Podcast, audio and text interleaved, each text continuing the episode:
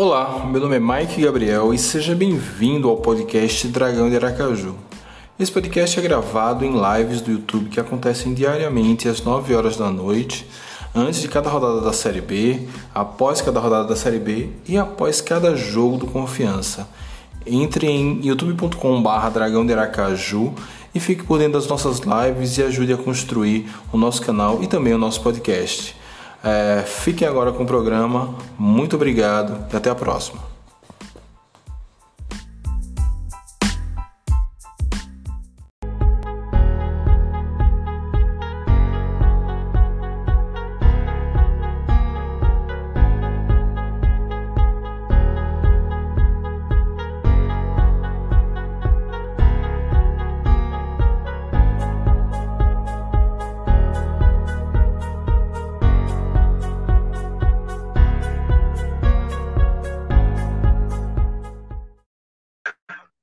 Boa noite, turma! Salve torcida! Mais Gabriel aqui para mais uma live do canal Dragão de Aracaju. E hoje fazer a live que a gente não queria fazer. Tentou fechar os olhos a temporada toda, mas não teve jeito. Fazer a live para falar do rebaixamento. Desde o jogo eu não gravei nada. Primeira vez que eu me manifestei sobre o rebaixamento foi hoje, na gravação do 45 de Acréscimo, podcast aqui do, de Sergipe, com a turma boa que eu fiz mais cedo. É, e eu estava esperando alguma forma de, de, entrar no assunto e surgiu a possibilidade agora, reagindo à coletiva de Iago França. Algumas explicações antes de começar. Para você que está ao vivo aqui vendo com a gente, muito obrigado pela sua presença. E para quem está vendo depois. Não vi a entrevista ainda, não ouvi nada, nem um segundo sequer. Então vai ser uma surpresa para todo mundo. Espero, inclusive, dê certo hoje porque sem DG aqui, meu equipamento da, da Shabu. É, espero que dê certo. É, eu sei que a galera vai estar tá com muito ódio no coração. Eu também tô, é normal. Então, xingamentos e tal, que o YouTube bloquear, não sou eu que estou censurando ninguém, só que eu não vou ter como ficar olhando o chat e liberando os xingamentos. Então, tentem usar palavras polidas, ou então é, bota uns asteriscos ali que a gente vai entender que é xingamento. Ok? Então, só dando essa, esses dois disclaimers aí, né, que a gente não viu ainda, xingamentos que o YouTube bloquear, é, com, é, não, não vou ter como ficar de olho nisso. É, e também pedir que vocês eita, é, já vão curtindo o vídeo, se inscrevendo no canal e ativando as notificações para não perder nada, para não dar uma força aqui no nosso trampo, ok? Então, é, só enquanto chega mais umas pessoas aqui, só botar alguns comentários na tela, né? Ó. Adam, já cheguei largando like. Manda um abraço para Wesley do bairro Industrial. Eu sei que ele vai assistir a live. Um abração, Wesley. Tamo junto, meu velho. Neuber, vai falar mentira, Iago. vamos ouvir as lorotas. Pois é, a torcida tá naquela coisa. Fora Iago, fora Hernani. Hernani, que é o diretor de futebol. Boa. É, envolve enquanto faço suas minhas ilustrações. Boa. Robert Derek, vamos ver as mentiras, desculpas, desdobro. Mas esperando a, a renúncia nessa coletiva. Não vai rolar, Robert, porque ele já falou na rádio que não vai rolar. José Soares, boa noite, boa noite, José. Adam, já tá ok meu like, boa. Igor Zacarias, boa, Igor. Torcedor do Chavante. É, tamo junto nessa série B, nessa série C do ano que vem, né, velho? Ano que vem, Confiança e Brasil podem cair no mesmo grupo. Igor, não, cara, porque por mais que o Remo caia e, e tá essa história aí de que o Confiança iria para o grupo B, acho que se o se Remo cair e ficar é, 11, vamos dizer, do Norte Nordeste, acho que vai sobrar para o Manaus. Por questões logísticas, sempre a CBF bota alguém do Norte para disputar o grupo B. Vamos ver. Depois a gente pode até juntar com a turma lá do ChavaCast e fazer um, é, e fazer uma um, um, uma live aí pré-série C. Vamos ver, vamos, vamos, vamos organizar isso. Eu tenho você lá no Instagram. Acho que é DG que tá chegando aqui, né? Sou eu. Deixa eu tirar o. Oh, Sou eu. boa, DG. Acabou 2021, ufa. Pois é, Maicon, boa DG. noite. Vá, boa noite. Eu vou te mandar o link A aqui minha do. dúvida era. Ah, A minha dúvida era exatamente, já viu? Já, todo mundo já viu ou não? Eu cheguei. não, eu comecei agora. Acabei de começar. É, Ah, eu só então vou te mandar beleza. aqui Eu no, tô- Só vou te mandar o, o link, porque se deixar boa aqui, eu sei que seu equipamento é melhor que o meu, aí você bota na tela. Não, pronto, eu, eu tô terminando de me organizar aqui. Aí eu vou me, me sentar ali no computador para poder entrar Pronto, dignamente. pronto. Eu só, só vim tirar essa Tranquilo, dúvida então. mesmo. Boa, boa. Ó, a Marta chegou aqui, já cheguei enfiando o dedo em Iago, ou quer dizer, no like. Eita, calma, calma, Marta, calma. Pô, o ChavaCast é trimassa. Sim, escuto sempre o ChavaCast. Uma galera muito boa.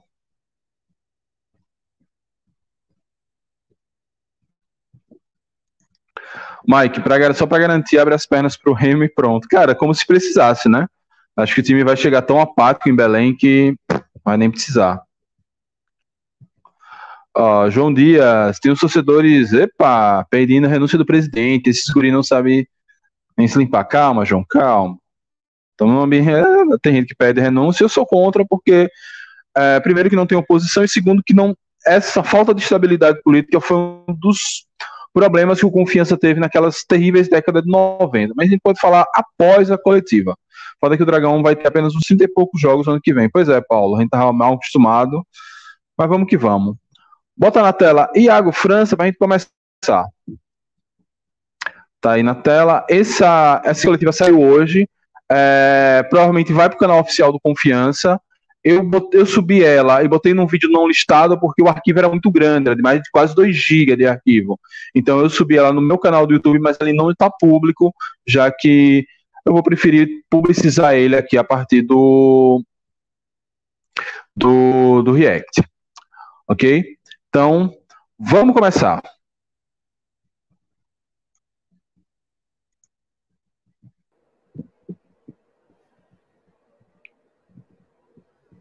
Iago, boa tarde, Antônio Costa, Rádio ABB. Iago, termina o Campeonato Brasileiro da Cerveja Confiança no próximo domingo em Belém do Pará, enfrentando a equipe do Grêmio. A semana que vem, Confiança já vai começar a fazer o planejamento, pensando uma temporada. Assim, antes disso, só uma explicação.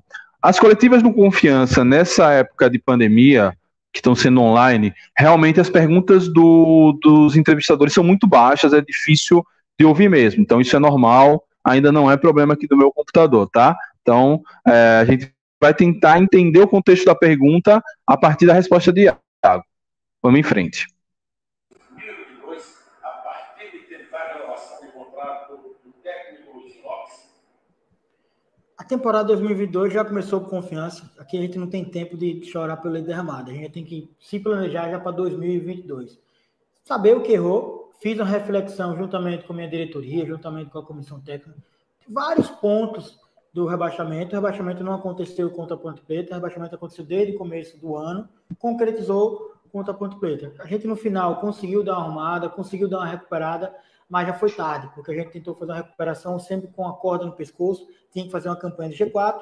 Infelizmente, em dois jogos que o Confiança falhou, foi o que concretizou o rebaixamento. Então, algum dos erros da temporada passada, que foi não manter uma, uma espinha, uma base boa, esse ano a gente vai tentar não acontecer esse mesmo erro, claro. Primeira pausa aqui. É... Ele fala que 2022 já começou, 2022 já começou com confiança, ou seja, já começou o planejamento, já deve estar em uma planilha com orçamento. Essa seria a pergunta que eu faria a ele, se eu pudesse perguntar, mas eu estava no barbeiro, vocês, vocês prestaram atenção. É, eu fui no barbeiro hoje. Quando saiu a, a, a janela de fazer a pergunta, eu não, não pude fazer. Mas o planejamento já começou. Ele fala que o rebaixamento ele começou no início do ano. No início do ano. Então, também gostei dessa, dessa resposta. Claro, tá falando óbvio? Tá. Pior se ele tivesse aqui querendo culpar a arbitragem, culpar isso, culpar a pandemia. É, e falou que, foi no ponto que eu pausei, justamente o, o, o, o erro que não vai cometer esse, esse ano foi desmontar o elenco todo é, como ele fez no ano passado. Então, já temos alguns aprendizados é, em relação à, à temporada passada. Ah, Mike, é da boca para fora? Aí, velho, eu não tenho, eu não sou metaforando, nem tenho essa coisa de, de conseguir identificar pela expressão corporal dele, saber se ele está falando a verdade ou a mentira. Vamos acreditar no que ele falou e cobrar ele depois. É isso que a gente tem feito ao longo dos anos. Ok? Então, boa resposta para começo de conversa. 2022 já começou, então estão buscando aí é, a, a, permanência, estão buscando aí oh, a permanência do, do, elenco, provavelmente a permanência de Luizinho. Essa pergunta deve pintar em algum momento. É, gostei é, da resposta. O Henrique faz uma, uma consideração aqui, mas que base dá para montar com esse time? Um ou dois? Henrique, eu acho que tem jogadores ali que são úteis. Acho que, por exemplo, Adalberto, a gente falou bastante dele.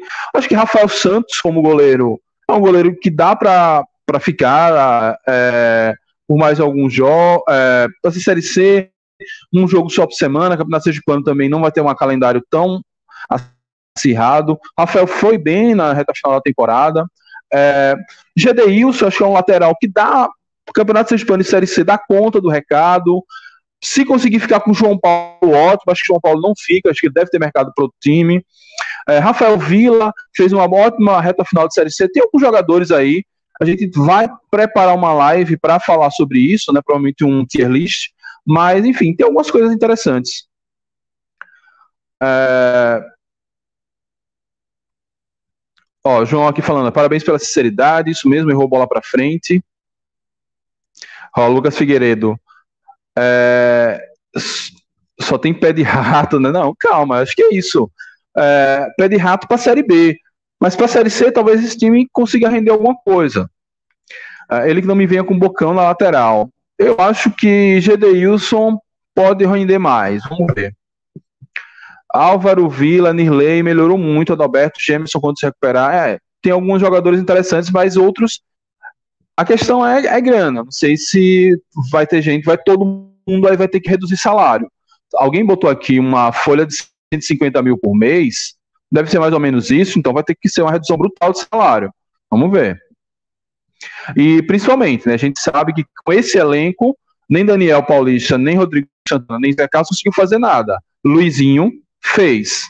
É, então, manter Luizinho é até mais importante do que certos jogadores. É, Mike, boa noite, Mike. Perdi o início da live. Já passou a coletiva? Não, estamos começando agora. Estamos na primeira resposta ainda. Vamos seguir aqui. Claro que esse ano tem mais uma dificuldade, a questão financeira. Mas a gente vai tentar manter sempre essa base. E essa base começa de lá de cima, do treinador Luizinho, da comissão técnica, que deu certo, é, só ver aproveitamento que o Luizinho teve, e depois a gente vai sim começar a chamar jogadores, tentar negociar para que a gente possa manter o máximo de jogadores possível para a próxima temporada. Confiança caiu, confiança não tem cota, mas o confiança tem torcida, o confiança tem camisa, o confiança tem credibilidade. E muitas vezes credibilidade vale mais do que dinheiro.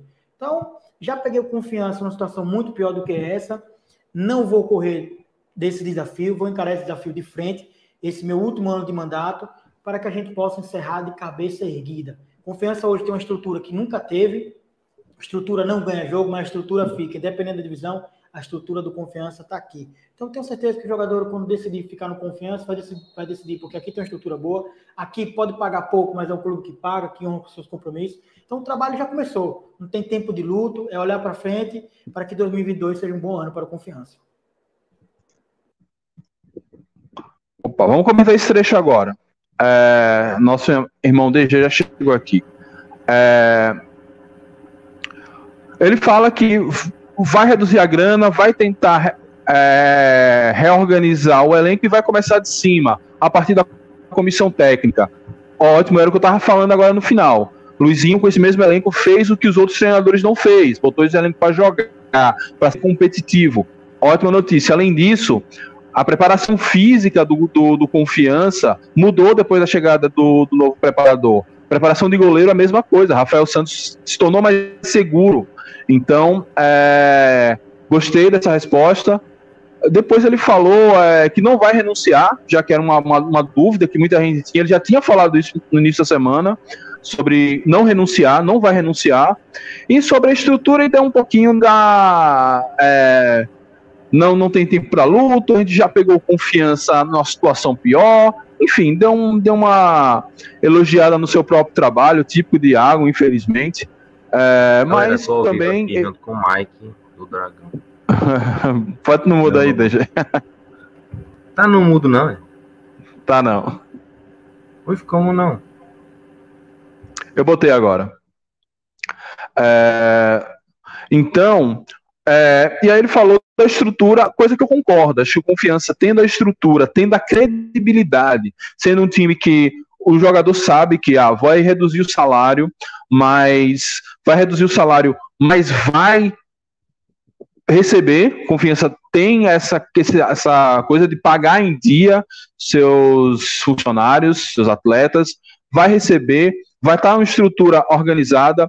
Ele falou uma coisa muito importante também: o Confiança tem torcida Confiança tem camisa. Então é importante demais que. Aí eu não vou cobrar isso da torcida, porque esse ano realmente foi trágico, mas aí Iago vai ter que se virar nos 30, virar o rei do marketing atrair a torcida para perto, perto de si, talvez ouvindo mais a torcida, se aproximando, para que cada pessoa sendo sócio torcedor, mais torcedores sendo sócios, possa gerar uma renda para o clube e assim o clube, a partir dessa fala de Iago, que o clube tem, ou confiança tem torcida possa é, melhorar a situação financeira do Confiança, que vai ser difícil, mas essa primeira resposta já tem esse alento. Prioridade, renovação da comissão técnica, que foi o que deu certo, a única coisa talvez que tenha dado certo todo 2021, é, falar da torcida, que a torcida tem que chegar junto, mas para a torcida chegar junto não basta só dizer venham até mim, tem que fazer, tem que trabalhar. Salve, DG. Alguma coisa a considerar?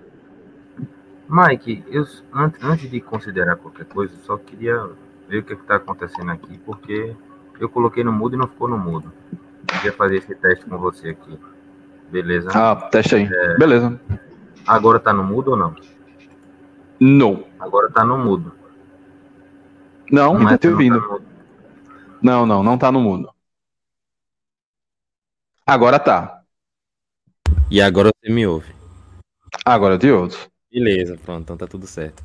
Lá, boa noite, boa noite a todo mundo. É, eu peguei metade da, do começo da análise que você fez e essa, essa metade final.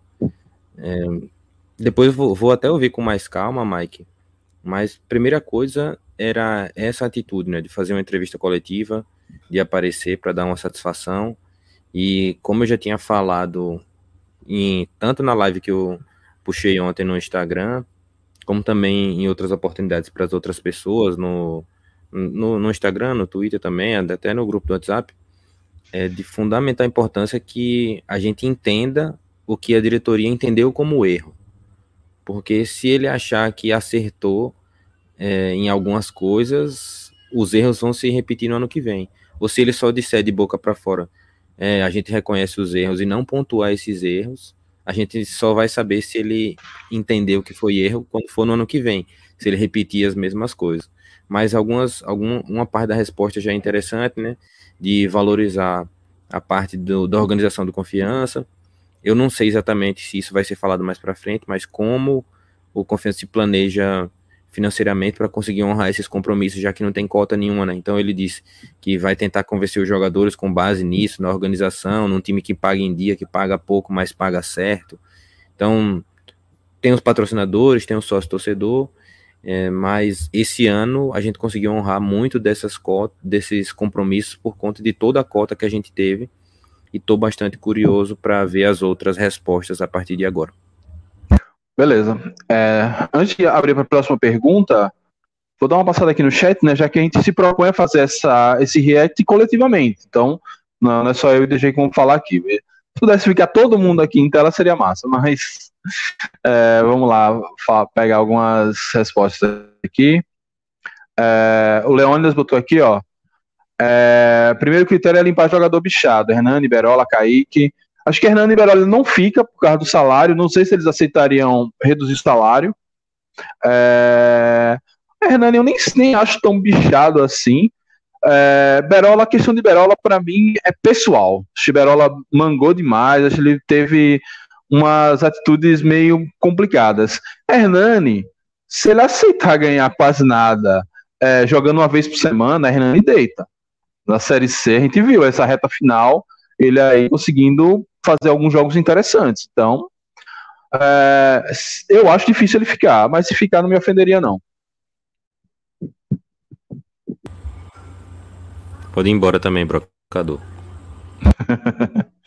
Iago tem que ficar, é melhor para todos. Também acho, Marta, que não por ser Iago, por ele ter um ano de mandato e porque não temos oposição, se ele renuncia, aí vai ser um barata voa da porra. Dedo no cu e gritaria para saber quem assume essa presença do confiança. Então, deixa ele esse ano. É o tempo que a oposição vai dar as caras, é o tempo que eu e DG montamos nossa chapa para disputar o confiança. Deus me defenda dessa hora. Se conseguir manter o técnico boa parte do time, seria um forte candidato a ser campeão da Série C. Também acho, também acho, mas que essa base é complicado. É, segunda questão é tentar manter uma espinha. Adalberto, Nirley, Madison, Vila Barba, Williams. Amanhã eu vou tentar fazer essa live. Vou, vou tentar combinar aqui com o DG para a gente ver se a gente faz uma tier list de quem fica e quem sai. É, hoje é meio complicado a gente fazer isso, senão vai ser muito, muito trabalho. Ó, Mike, é boas agências aqui em Aracaju, Zeca, teaser, base, propaganda, trilha, inúmeras. Eu mesmo sou da publicidade, mesmo que tranquei já no final, sei disso. Pois é, a gente tem que trabalhar essa publicidade mesmo com uma grana curta, né? Porque agora lascou muito. Ó, cadê o, o verdadeiro presidente Hernando Rodrigues? Eita, nós. É, Mas acho que era justo também, mais para frente, ter uma coletiva com o Hernando também, né? Isso. Inclusive. A, a Diago. Isso. Exato. Inclusive, eu, tô, eu já solicitei uma entrevista com o Iago, a, a, comiss, a, a assessoria de comunicação do clube. Vamos ver se vai rolar. A Hernando tem que sair, concordo. Acho que profissionalizar o departamento de futebol é para ontem. Vamos ver o que é que se isso sai ainda na entrevista, né?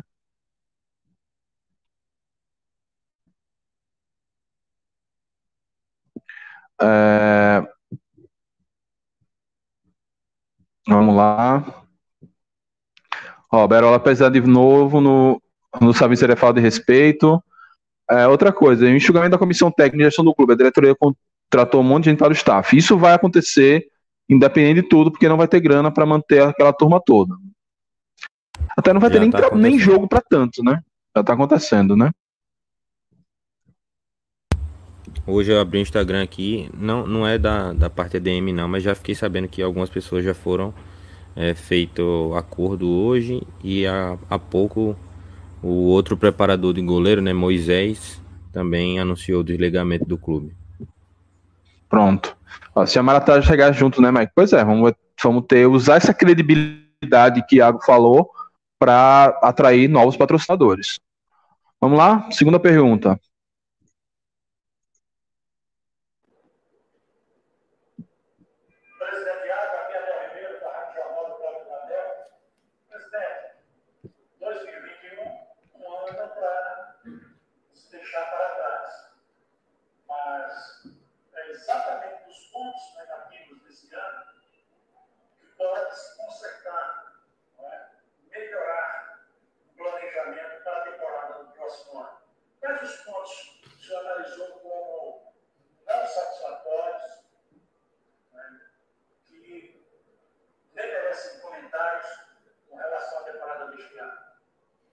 Não, 2021 a gente não pode deixar para trás, não. As derrotas nunca podem ser esquecidas.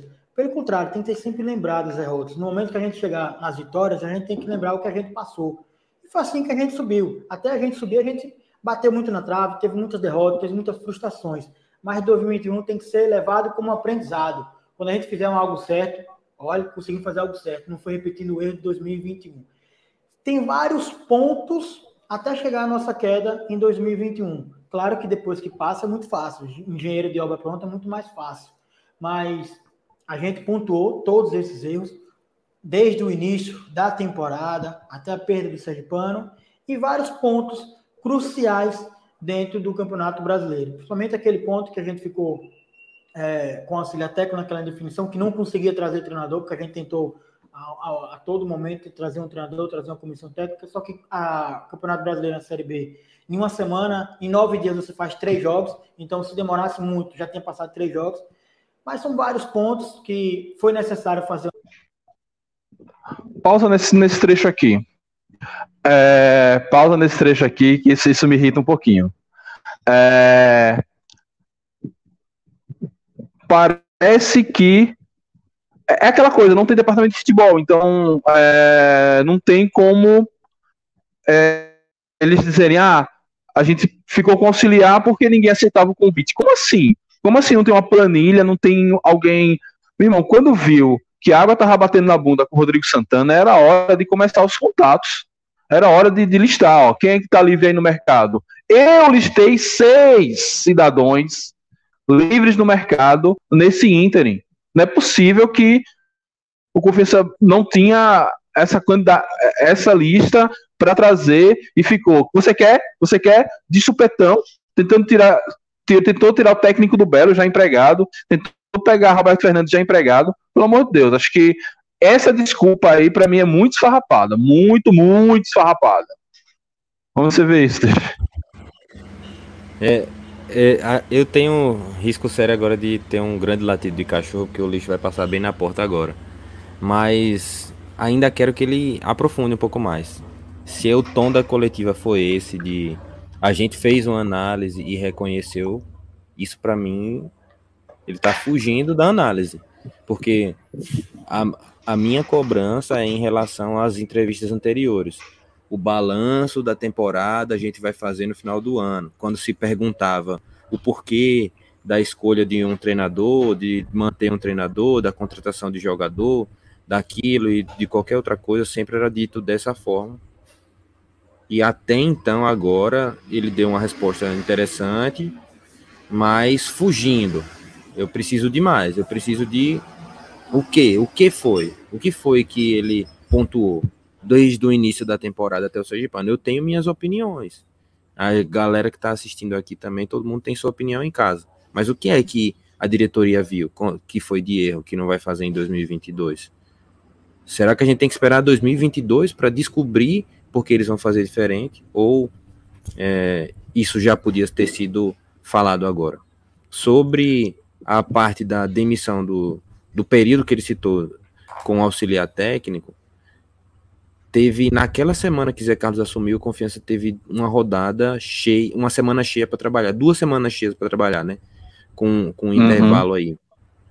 Até isso caberia uma estratégia, né? Você demite um treinador, tem aí duas semanas de trabalho, então poderia ter tempo para fazer isso e não foi isso que aconteceu. Ele está falando agora que joga terça e sábado e sexta, mas desde o começo do ano todo mundo conhecia a tabela da Série B, sabia que jogava terça, sexta, sábado e duas vezes na semana tinha jogo dentro e fora de casa.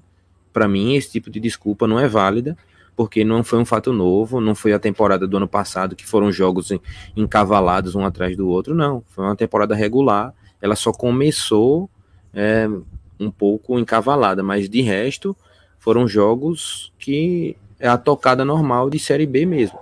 Então eu espero um pouco mais ainda dessas respostas de Iago e sobre essa, é, essa decisão da, dos técnicos, para mim, é, é, tirar a culpa deles. Ah, porque nas rodadas gente ficou sem treinador. Sim, quem foi que escolheu ficar sem treinador, né? Não foi o treinador, não foi Zé Carlos que escolheu é, não conseguir fazer o time jogar. Foi quem escolheu manter Zé Carlos ali que vacilou. Não, assim, é, é, bem o que o Henrique mostra, né? Só mostra a bagunça que é essa porra. Né? Se não tem ninguém para chamar, para que demitiu? Sinal que demitiu só por pressão mesmo, fez tudo de última hora.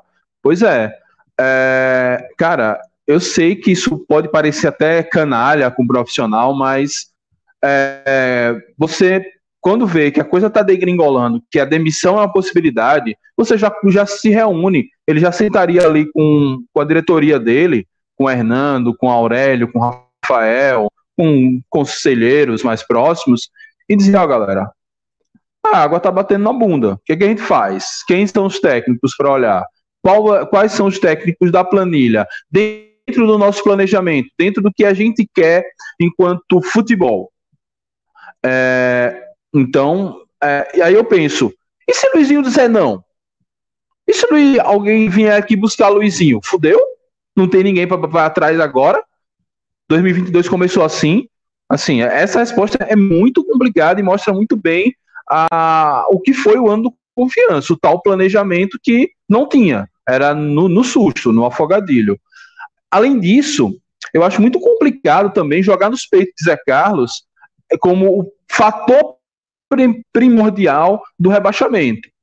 Acho que ele tinha que fazer um balanço também do que foi a gestão de Rodrigo Santana, que ganhou dois jogos apenas e tomou uma goleada ridícula em casa, 4 a 0, um jogador caindo de bunda no chão e dando contra-ataque ao Guarani, e ainda ficou por mais dois jogos. O cara é humilhado em casa e ainda fica por mais dois jogos. Pelo amor de Deus comecei a me irritar.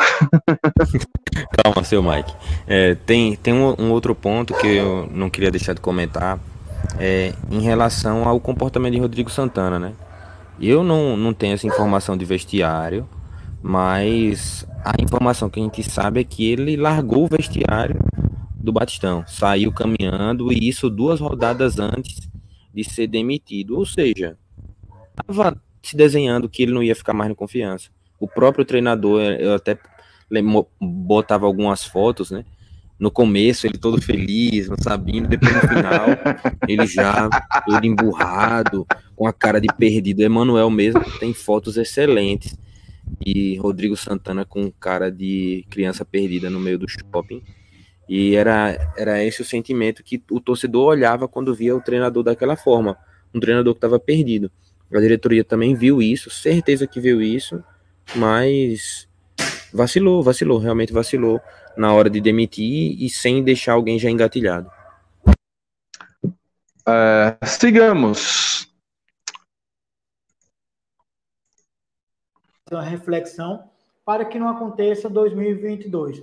2022 também entrando na Série C, onde a gente conhece o caminho do acesso, porque subiu com essa diretoria, com essa gestão. Então conhecemos a dificuldade da Série C para que a gente possa retornar o quanto antes. Mas antes da Série C, é necessário o Campeonato Serpano.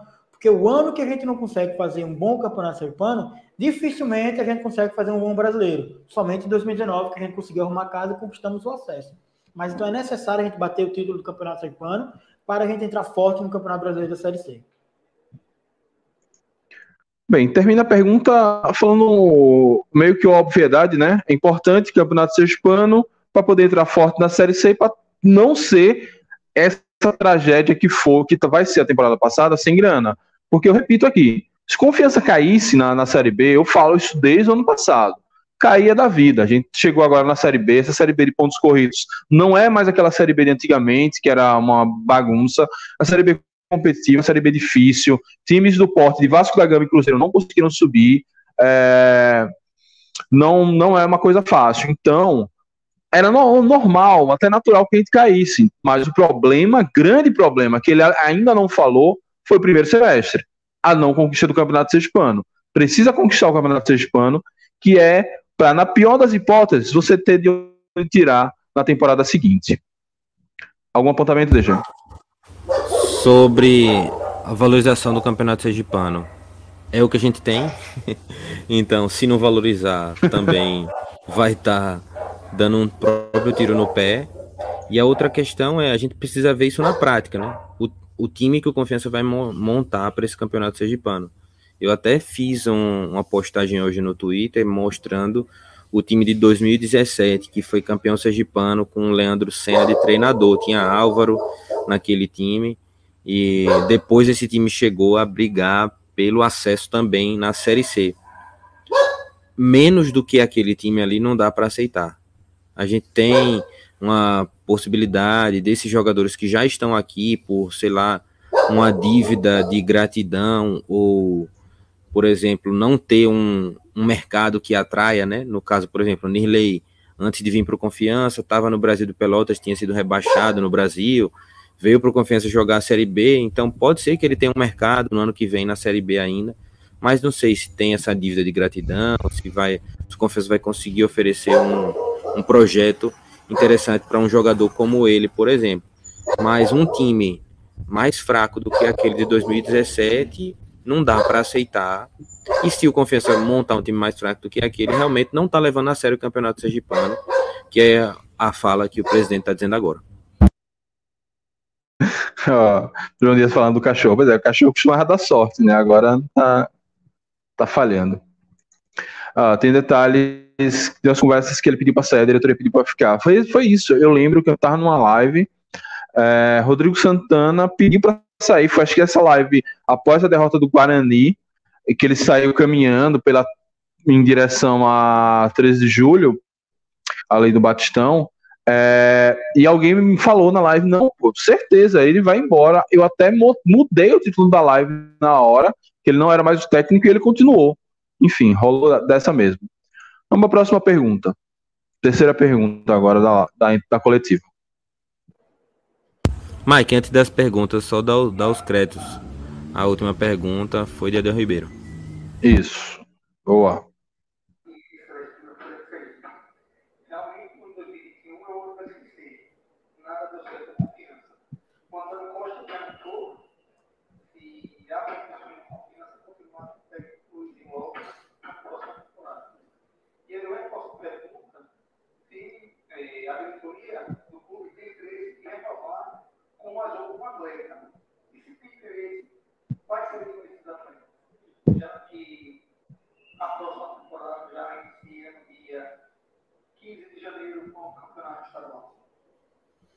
Temos interesse de renovar com o Luizinho, com toda a sua comissão técnica, porque o Luizinho não chegou sozinho, o Luizinho chegou com uma comissão técnica. Temos interesse também em renovar com, com os atletas que estão aqui no clube. Logicamente que a gente não tem como renovar 100%. Primeiro, pela dificuldade financeira, a nova realidade. A gente não tem como nem manter metade da folha que era numa, numa Série B, porque confiança não tem cota, vai sobreviver realmente das suas próprias pernas. Patrocínio, torcida, sócio torcedor, renda. Então, confiança vai ver da sua marca, da sua força em 2022. Mas iremos sim tentar manter a nossa comissão técnica, tentar manter Luizinho e tentar manter pelo menos uma base para 2022. Não iniciar zerado. A gente é necessário manter uma base todos os anos, se a gente conseguiu manter uma boa base, a gente teve uma boa temporada. Isso em, em, em, todas as temporadas, como 2017, a gente manteve uma base em 2016, a gente foi campeão estadual, quase subiu. 2019 a gente manteve uma base, subimos. 2020 manteve uma base, fomos campeão do estado de Vico, semifinal da Copa Nordeste, uma série bem tranquila.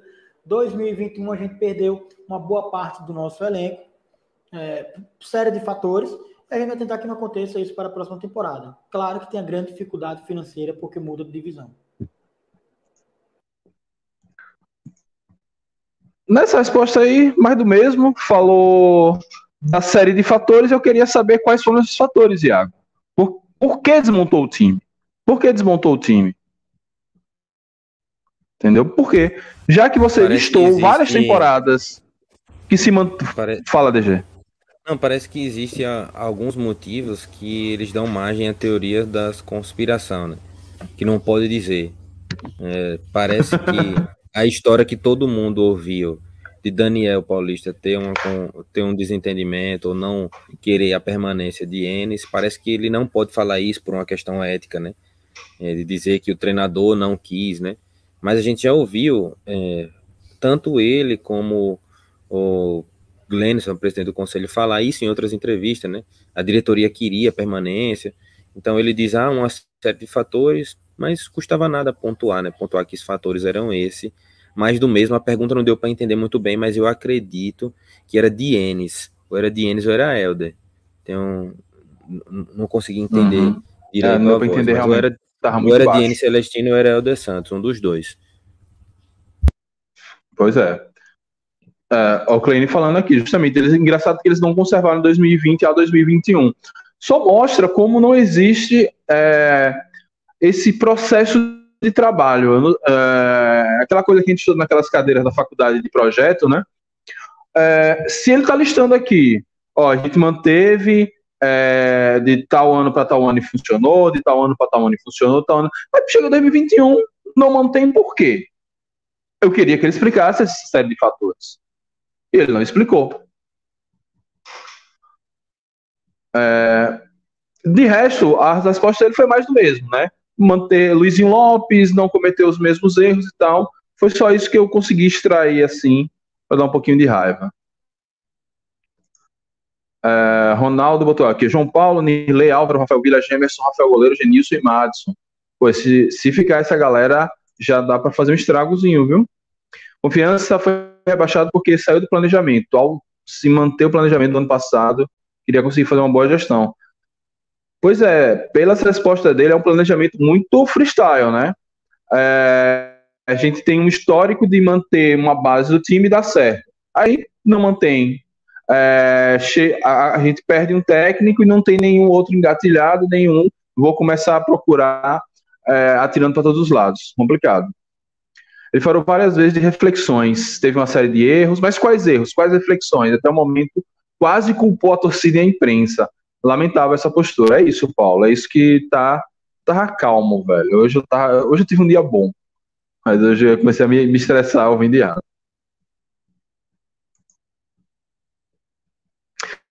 Tava tudo dando certo, planejado tudo, porém esse ano quiseram fazer loucura.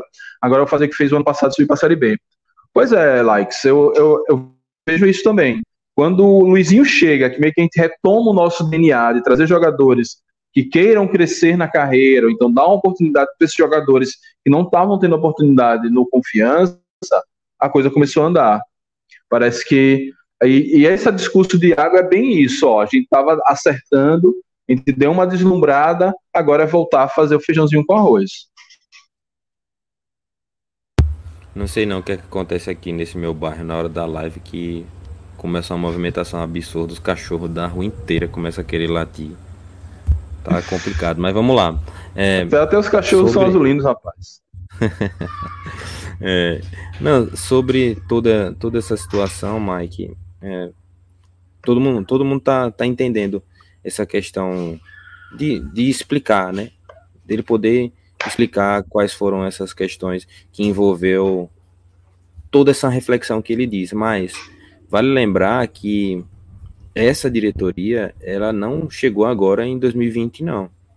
Essa diretoria estava em 2019, essa diretoria estava em 2018, estava em 2017, estava em 2016 também, é, com outra cara, estava em 2015 quando era Luiz Roberto, estava também em 2014 no ano do acesso.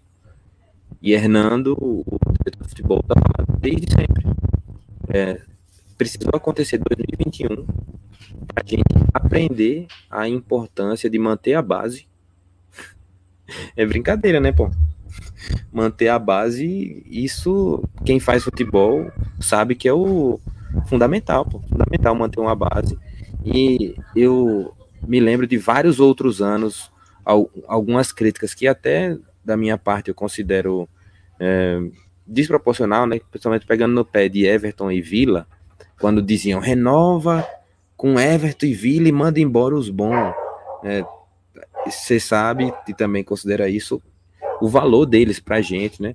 É, o custo-benefício desses atletas, que muitas vezes é, representam a gente dentro de campo muito mais do que netos berolas da vida por aí, ou uns e outros que vêm e passam, né? E não, não marcam história, só come seu caranguejo e vai embora. Então, é, ouvir da diretoria que o erro foi não manter a base é um erro de principiante e que, assim, dizer que eu não aceito é demais, porque eu também não tenho essa habilidade, essa, esse poder de aceitar ou não um erro. Mas é um erro básico, é um erro básico que não podia ter sido cometido porque em 2017 a gente conseguiu manter a base, chegou na briga pelo acesso. Em 2018 a gente já sofreu um baque gigante é, com a perda do estadual, passou de fase na Copa do Brasil, teve o jogo de volta, mas não teve mais o outro jogo, perdeu lá para o Flamengo. Depois é, ficou, per quando perdeu o Campeonato Sergipano, entrou na Série C mal e não conseguiu a classificação. Depois a gente chegou em 2019 e sofre um outro baque, perdendo o Sergipano, mas vem o acesso, né? Aquele acesso histórico, cheio de coincidências, com a montagem de elenco que manteve a base, teve a chegada do Daniel Paulista, todo mundo conhece essa história. Então, por falta de experiência em montagem do elenco, não, é, não foi por isso que o Confiança errou, não, esse ano. Tem mais coisa aí. Exatamente, DG. Henrique foi muito preciso aqui. Ó. Daniel voltou com muito poder para confiança, aclamado pela torcida, encurralando a diretoria que pode sido obrigada a abrir mão do planejamento. Essa é a impressão que eu tenho olhando em retrospecto.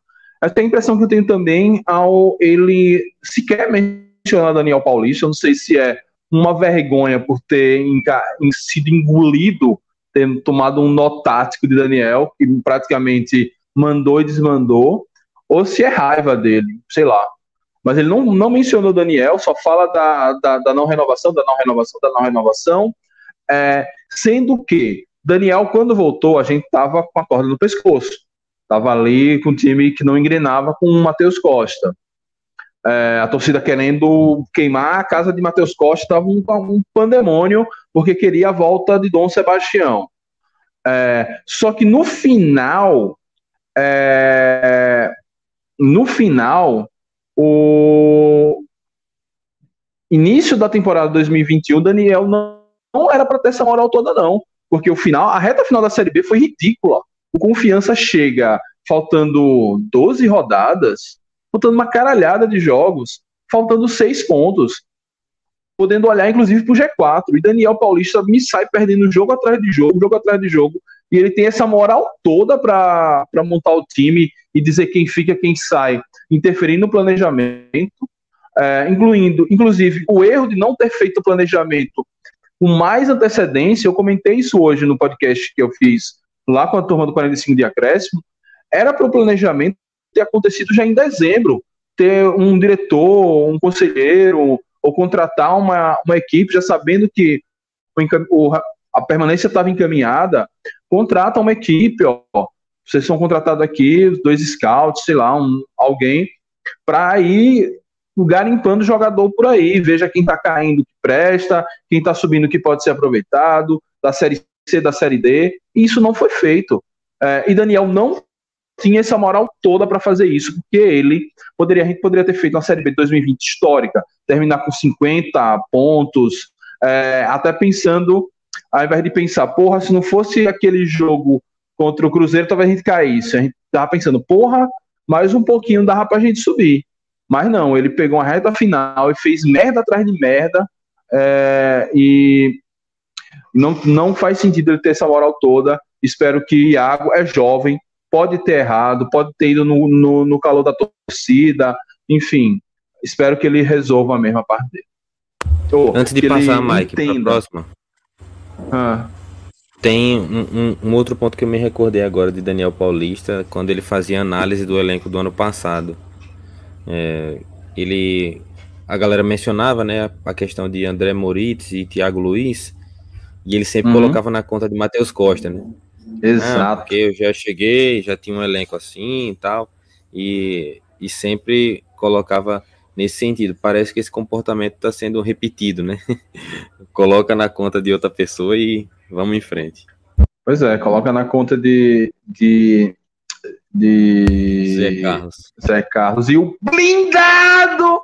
Lembrando.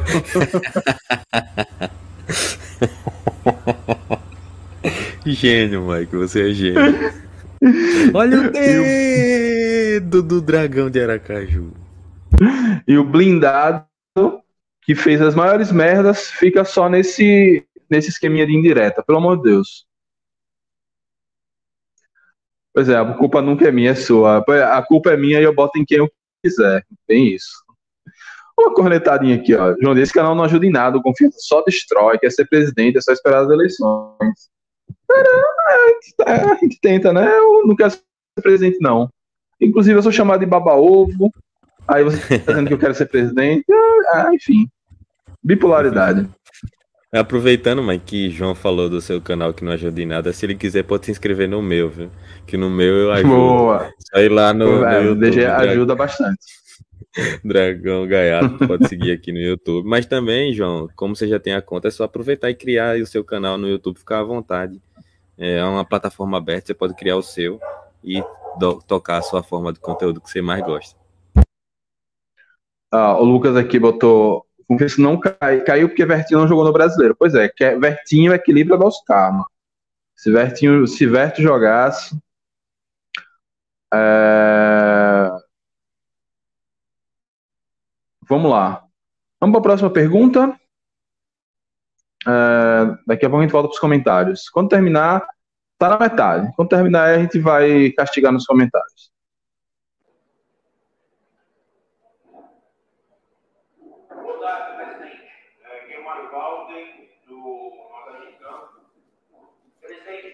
Ó, essa pergunta é de Mário Walter do Nordeste em Campo, que é um, é um pessoal, salvo engano, da Paraíba. A gente sabe que, mediante a contratação do Luizinho Lopes, né, parte da torcida criticou muito a e, de toda forma, o Luizinho acabou tendo um bom aproveitamento ainda conseguiu dar uma sobrevida à equipe na reta final da Série B. O clube pretende continuar com o Luizinho para a temporada que vem, o planejamento é seguir com o treinador, vamos buscar novos nomes no mercado. Queria que você falasse um pouco para a gente a situação do Luizinho. Obrigado. Nesse ano, uma coisa que nenhum dirigente pode deixar de perder é a sua convicção. E esse ano 2021, por vários momentos, perdemos as nossas convicções. Por pensar o que é que a imprensa vai falar, o que é que a torcida pode repercutir. Foi o caso de Luizinho. Em vários momentos a gente tentou trazer Luizinho antes, mas sempre ficou com esse receio. Uh, não era um treinador que já tinha feito um trabalho numa Série B, mas era um treinador que a gente conhecia, não era uma aposta.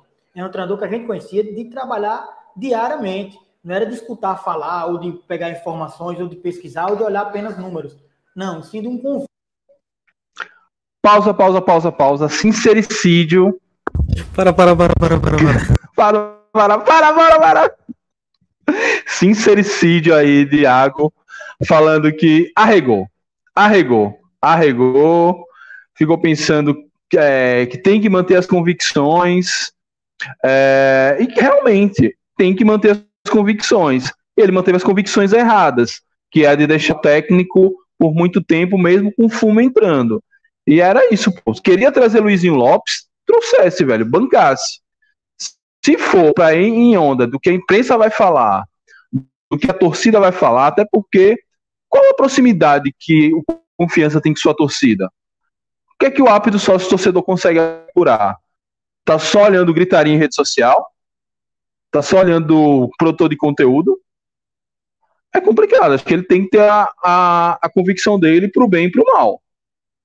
Não adianta ele ficar refém do que os outros vão achar. Muito complicada essa postura, mas pelo menos ele agora sabe que não dá para repetir esse tipo de coisa, né, DG? Melhor resposta até agora, assumiu o erro e apontou qual foi. De ter convicção e, e mostrou. Na chegada de Luizinho, eles ficaram com receio de é, opinião da torcida e da imprensa. Excelente, excelente.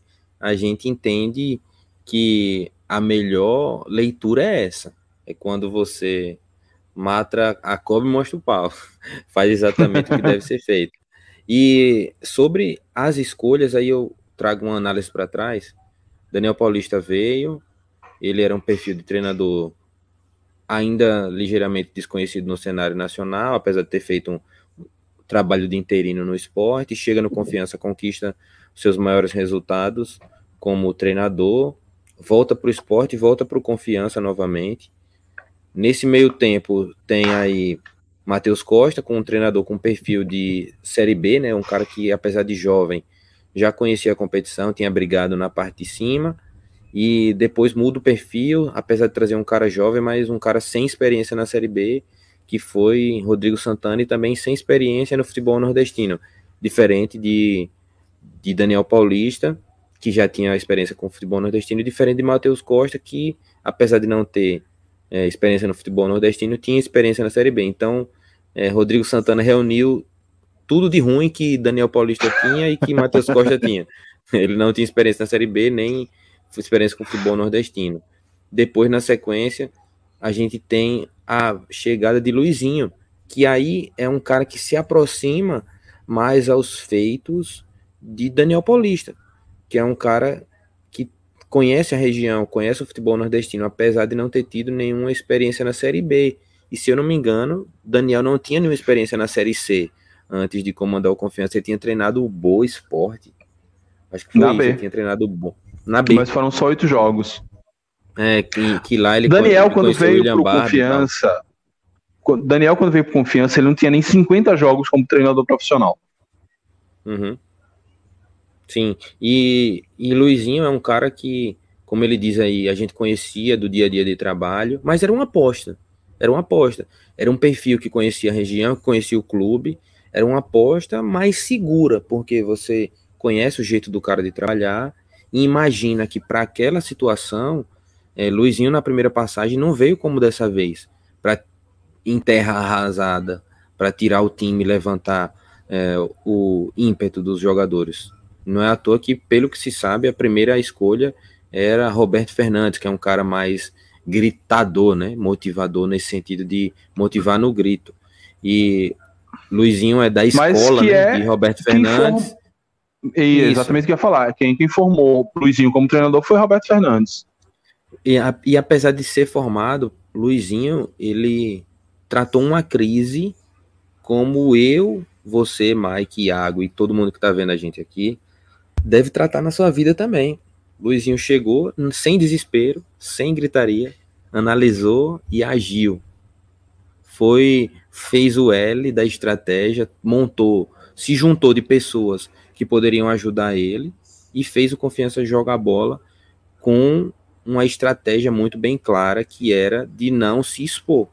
Então, a escolha de, de Luizinho ela é ancorada em decisões similares em outros momentos da história, mas que a Rodrigo Santanização do Confiança é o que eu não vejo explicação.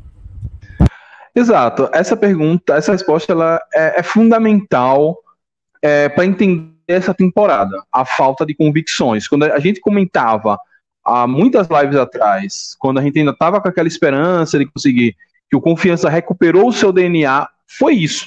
Foi isso. É, as convicções foram abandonadas, é, houve um deslumbramento, é, e que péssimo que aconteceu isso, mas que pelo menos Iago tome centro disso.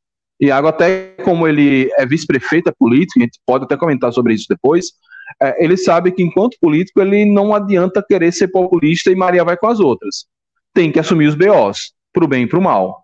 Porque quando ele ganha, quando ele, se ele traz Luizinho na, na saída de Daniel, é criticado, apedrejado, e Luizinho deixa a gente na Série B, agora, meu irmão, era pra ele estar em cima dessa mesa, descamisado, pelado, mandando todo mundo se fuder, tá ligado? É... E tem que assumir os BOs. Tomara que ele tenha aprendido isso agora. É... Passar aqui umas. Ó, Leonardo Nunes, chega em 40 minutos de análise. Quem queria pegar esse início? Você pode voltar depois que terminar, Leonardo. Valeu aí pela, pela presença, meu velho. Qual era a folha, o valor da folha desse ano? Cara, quem souber morre. Só, só dando uma olhada lá na transparência para ver se já atualizaram. Não, não atualizou ainda não, mas teve, não, né? teve uma folha no começo do ano, né? Depois na Uhum. Série B teve um, um aumento aí. A gente ouviu entrevista de Iago falando de coisa ali por volta de 300 mil, depois falou de 900 mil, 600 mil. Então, assim, cer certeza mesmo para dizer, a gente não É, tem complicado. como dizer não. Porque às vezes ele fazia um recorte só do, do futebol, depois só dos jogadores, depois do clube inteiro, do Sabino inteiro. Então, não dá para dar essa resposta certa, não. Isso. Ah, será que não tem como isso precisar da diretoria de lá, não? Tem, mas aí teria que fazer uma assembleia de sócios, a destituição. Um processo bem traumático, inclusive. Não, não recomendo. Desnecessário Ah, no momento. É, não podemos desmerecer Daniel Paulista também, nem Matheus Costa. Acho que não. Acho que Daniel Paulista tem todo. Ninguém vai tirar dele o acesso, como ninguém vai tirar de Matheus Costa a semifinal do Nordestão e o título sergipano. Ainda que muita gente na época, as viúvas de Daniel, diziam que Matheus não fez nada, só manteve o mesmo trabalho do Daniel. Enfim, acho que não é questão de desmerecer os trabalhos. É, Acho que o único trabalho que não tem muito que se apontar de possível é o de Rodrigo. É, agora, realmente, Daniel, a reta final de 2020 é, não, não foi tão boa assim para ele chegar com essa moral toda que ele teve na montagem do elenco e na condução do planejamento do time. E a questão de não desmerecer do mesmo modo essa diretoria, né? Dois comentários aí que se fundem. É, essa diretoria também não pode desmerecer o trabalho dela. Iago fala, né? Disso uhum. com alguma uma certa constância na entrevista da, dos feitos que foi. A gente sabe que eles conseguem montar times, que eles conseguem fazer isso. Mas isso não significa que a gente não possa criticar. Criticar uhum. isso com base nos argumentos. Porque muitas vezes a gente houve comentários vazios de pessoas fazendo ofensas pessoais à, à vida do presidente, da família dele, de Hernando é, e de outros envolvidos aí na, na política e no futebol do clube. Isso não vai nos ajudar em nada no debate, pelo contrário, só vai deixar ele mais raso. E o que a gente está procurando aqui é entender o problema e buscar soluções. E dessa forma a gente só vai conseguir com os argumentos e análise dos dados. Boa. É, ó, rapaz, para onde foi esse dinheiro todo? 8 milhões de cota, fora a cota Copa do Nordeste Copa do Brasil. A gente só vai saber isso na transparência, mas quando atualizar. É natural que atualize, vamos dizer, o exercício de 2021 seja atualizado em 2022. Isso é natural. Alguns clubes estão começando a avançar nisso e, e trazer esses balanços semestrais, mas não é o caso do Confiança, que ainda está engatinhando nesse processo. É, mas se a gente for contar que tem dívidas trabalhistas antigas sendo paga. E vamos botar aqui um chutômetro de uma, de uma folha salarial de 500 mil, dá fácil para bater esses 8 milhões aí em poucos meses. Então, é, não acho que teve dinheiro desviado ou coisa do tipo. Teve dinheiro mal usado. Teve, teve jogador ali que não era para ter pisado no Sabino. Mas, enfim, por aí. O Rafael Costa, quais jogadores da Série B do Confiança que tem condições de continuar em uma Série B. Gente pode falar isso mais para frente, mas assim, debate pronto. Adalberto, Nirley, hum, João Paulo, Rafael. Gemerson, Rafael, Rafael Vila, Vila também. É... Lucas Sampaio. Acho que só, viu? Lucas, GD, sim não, viu? Bocão, ficava. É básico que a gente precisa, né? É o que Iago tá não, falando, ele tá, falando, tá falando aqui. Para outros times, entendeu? Ah, tá. Enfim. Entendi agora. Vamos seguir com a, entre... Vamos seguir com a coletiva, depois a gente vai essa, brin... essa especulação. Vivo.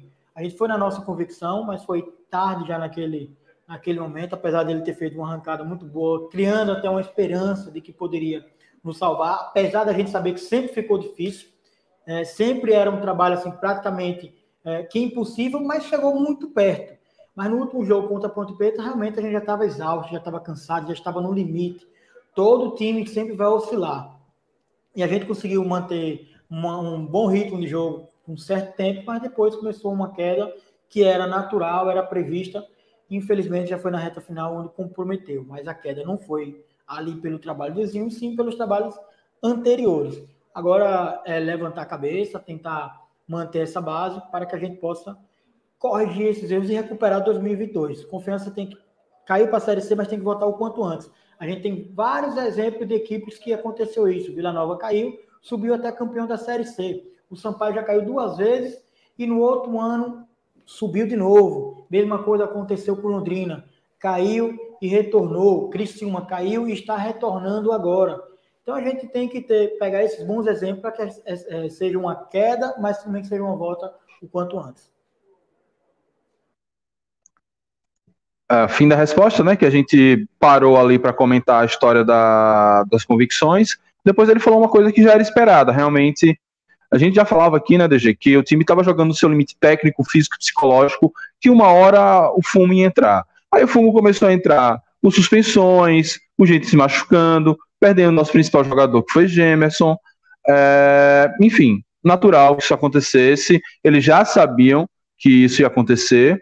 É, e citou os bons exemplos. Espero que, com a convicção recuperada e buscando, mirando nos exemplos certos, quem sabe a gente possa voltar o quanto antes, mais rápido possível para a Série B. É o nosso lugar. Exato, Mike. Esse, essa última parte da análise aí é algo que é, um dever de casa, né, para a diretoria da confiança. Mapear o comportamento de Sampaio, de Londrina, do Criciúma, do Vila Nova, o que foi que eles fizeram que deu certo para bater Exato. e voltar. É isso que o Confiança tem que fazer.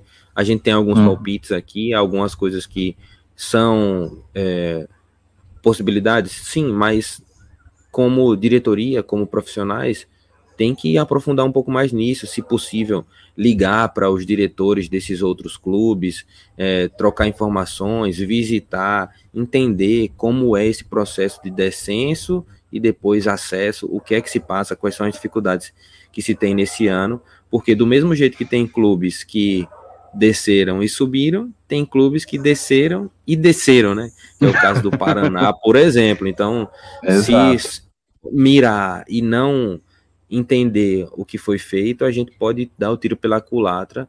E eu acho que não, eu acho que não, acho que a organização do confiança e a gente não tem é, o Santa Cruz do jeito que, que era meio bagunçado, a gente não tem esse esse horizonte tão perto, eu, eu imagino uhum. que não, mas tem que tem que investir nessa leitura do, da situação para poder fazer diferente. Beleza. Vamos para a próxima. A Wilson perguntou, mas quem você acha que fica para a Série C? Cara, vamos, assim que a gente terminar a entrevista toda, a gente fala isso e amanhã a gente vai fazer uma análise um pouquinho mais detida é, sobre isso. Ó, o Jean botou aqui que é, o Criciúma caiu para a segunda divisão estadual de lá e mesmo assim subiram para a Série B. Pois é, o Criciúma conseguiu, foi realmente um feito. Eles estavam numa crise muito, muito complicada. É, mas eles avançaram algumas fases na Copa do Brasil. Aí a importância da Copa do Brasil, e aí, aí voltando a falar mal do Iago, por isso que ele, eu queria ouvir mais dele falar do primeiro semestre. É, a forma como ele tratou o 4 de julho, Piripiri, ele tratou, chegando lá, reclamando, todo blogueirinho, mostrando o, o, o vestiário encharcado. Acabou levando, mexendo com os brilhos dos caras, os caras estavam putos, jogaram ainda mais por isso. É, a falta de planejamento, confiança joga num domingo à noite em Lagarto, fora de Aracaju, para na quarta-feira à tarde estar tá em Piripiri. Era para mandar o time reserva contra o CSA, ou até mesmo tentar articular com a Liga do Nordeste até para não ter esse jogo, adiantar esse jogo, alguma coisa assim. É, era início de temporada, precisávamos demais passar de fase, e aí fica esse exemplo do Criciúma, acho que é, você falou, ligar para a turma lá, conversar e ver o que pode fazer.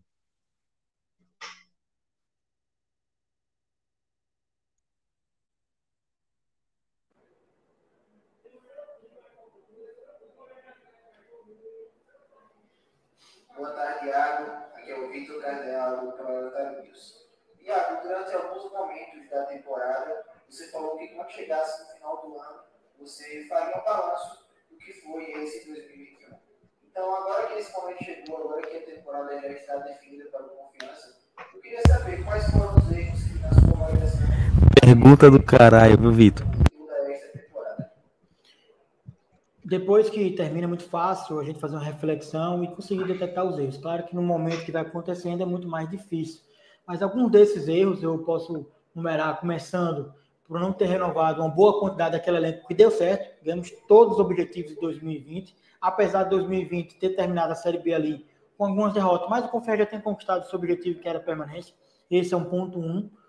É, depois, já no Campeonato Sérgio Pano, onde a gente teve um erro de arbitragem no primeiro jogo, no Clássico, e foi o mesmo árbitro para o segundo jogo, a gente poderia é, ter pedido naqueles dois clássicos um árbitro de fora, a gente também pontua isso também. Pausa, pausa, pausa. Isso, Iago. Tem que pedir árbitro de fora. Inclusive, esse ano, se tiver final, porque se a semifinal, como é interna no grupo, né? A gente não vai pegar o Sergipe na semifinal. Mas provavelmente pode pegar na final. Espero que não. É, espero que eles se fodam bem antes. É, é isso, velho. A gente vai falar. Porra, cara, tá ligado que são coisas tão básicas, tão óbvias, e o cara errar essas coisas assim é, pelo amor de Deus. E como o DG falou, que pergunta, Vitor? Vitor, meu orgulho, meu orgulho. Que homem. A gente falava isso direto, né? Eu, eu acho que. Não sei, me desculpe aí, vocês todos que estão assistindo. Mas eu acho que eu sou a pessoa que mais queria ver essa entrevista. aqui na história do, da internet brasileira. E Vitor representa bem demais a gente fazendo essa pergunta aí. Agora, sobre essa questão do árbitro de fora, Mike, talvez eu seja ainda muito inexperiente e acho que a gente consegue resolver algumas coisas por aqui. O problema foi que, naquela situação, os jogadores pediram para a comissão para repetir o árbitro. E a comissão aceitou com a diretoria, passou isso aí, passou para a federação. Então, houve uma repetição do árbitro por pedido dos jogadores. Então, claro, a culpa é da diretoria, baseada na decisão dos jogadores também. Mas, como assim, os jogadores que decidem quem é o árbitro? É, é eu acho que é o ponto aí. A democracia direta, a autogestão é massa, também gosto. Mas no clube de futebol, por enquanto, não. Iago é presidente, ele tem que dizer, ó, eu, se o treinador, dentro da minha convicção de futebol, é Luizinho, vem Luizinho. É, ah, os jogadores pediram um árbitro de novo. Foda-se, meu irmão. Vai vir um árbitro de fora, não vamos deixar esse malandro aí, não. Tá ligado? Hum, enfim, um absurdo isso. Assim, eram coisas óbvias que ele deixou passar e que, que sirva de experiência. Iago é um cara jovem, acho que ele cumpre o mandato agora, mas ele não vai largar o futebol. Ele é diretor da Liga do Nordeste. Ele vai estar ali circulando, pode até voltar no, no mandato futuro. É, se ele seguir sendo sócio, é um direito que ele tem de se candidatar de novo. E, e deixa também esse legado de conhecimento para o próximo presidente. Não dá para errar em coisas básicas. Você pode errar na contratação, você pode errar assim, porra, vou trazer Hernani Brocador, que fez uma boa Série C de 2019 pelo esporte, é um cara que pode trair, atrair muitos holofotes e tal. Esse é um tipo de erro que a gente acha normal. Agora, errar em coisas que a gente já está acostumado a fazer, foi muito feio isso. Enfim, sigamos. Também, além dos diversos erros de arbitragem que aconteceu, confiança, depois de ter perdido o campeonato Pano, a saída de Daniel, não temos esse, esse costume de trocar treinador, a gente tem um costume sim de dar sequência, porque a gente acredita que o trabalho tem que ter sequência, e a gente acabou trocando o Daniel naquele momento, que é um treinador que tem, tem uma grande capacidade, está brigando até para subir para a Série A, fez história aqui no Confiança. Naquele momento eu acredito que dava para a gente ter mantido o Daniel e ter dado uma sequência. Só que o C realmente não. Puta que pariu, Iago. Manter Daniel? É esse o erro que você acha, velho? Na moral. DG, fale aí, vá para não tomar um processo. Ô Mike, vê se chegou aí o superchat que eu mandei, porque eu tava tentando mandar um superchat aqui pro canal e eu nunca mandei isso. Já... E... Por Sim, enquanto não. Eu, eu, até, eu até mandei, mas não foi mensagem nenhuma. Tava até tão, tão coisa daqui que nem prestei atenção direito na, na resposta. Me ajuda aí, me diga aí o que foi. Cara, ele falou assim que errou quando saiu que é, teve o erro de arbitragem e tal, e que ele, mais uma vez, abriu mão de suas convicções e demitiu Daniel, sendo que era para manter Daniel, porque era um bom treinador, porque tá brigando pelo acesso agora. Pelo amor de Deus, Iago, pode Daniel. Não. não, não, na moral, na moral. Não, beleza. Se ele considera isso um erro, eu considero um erro dele considerar isso um erro.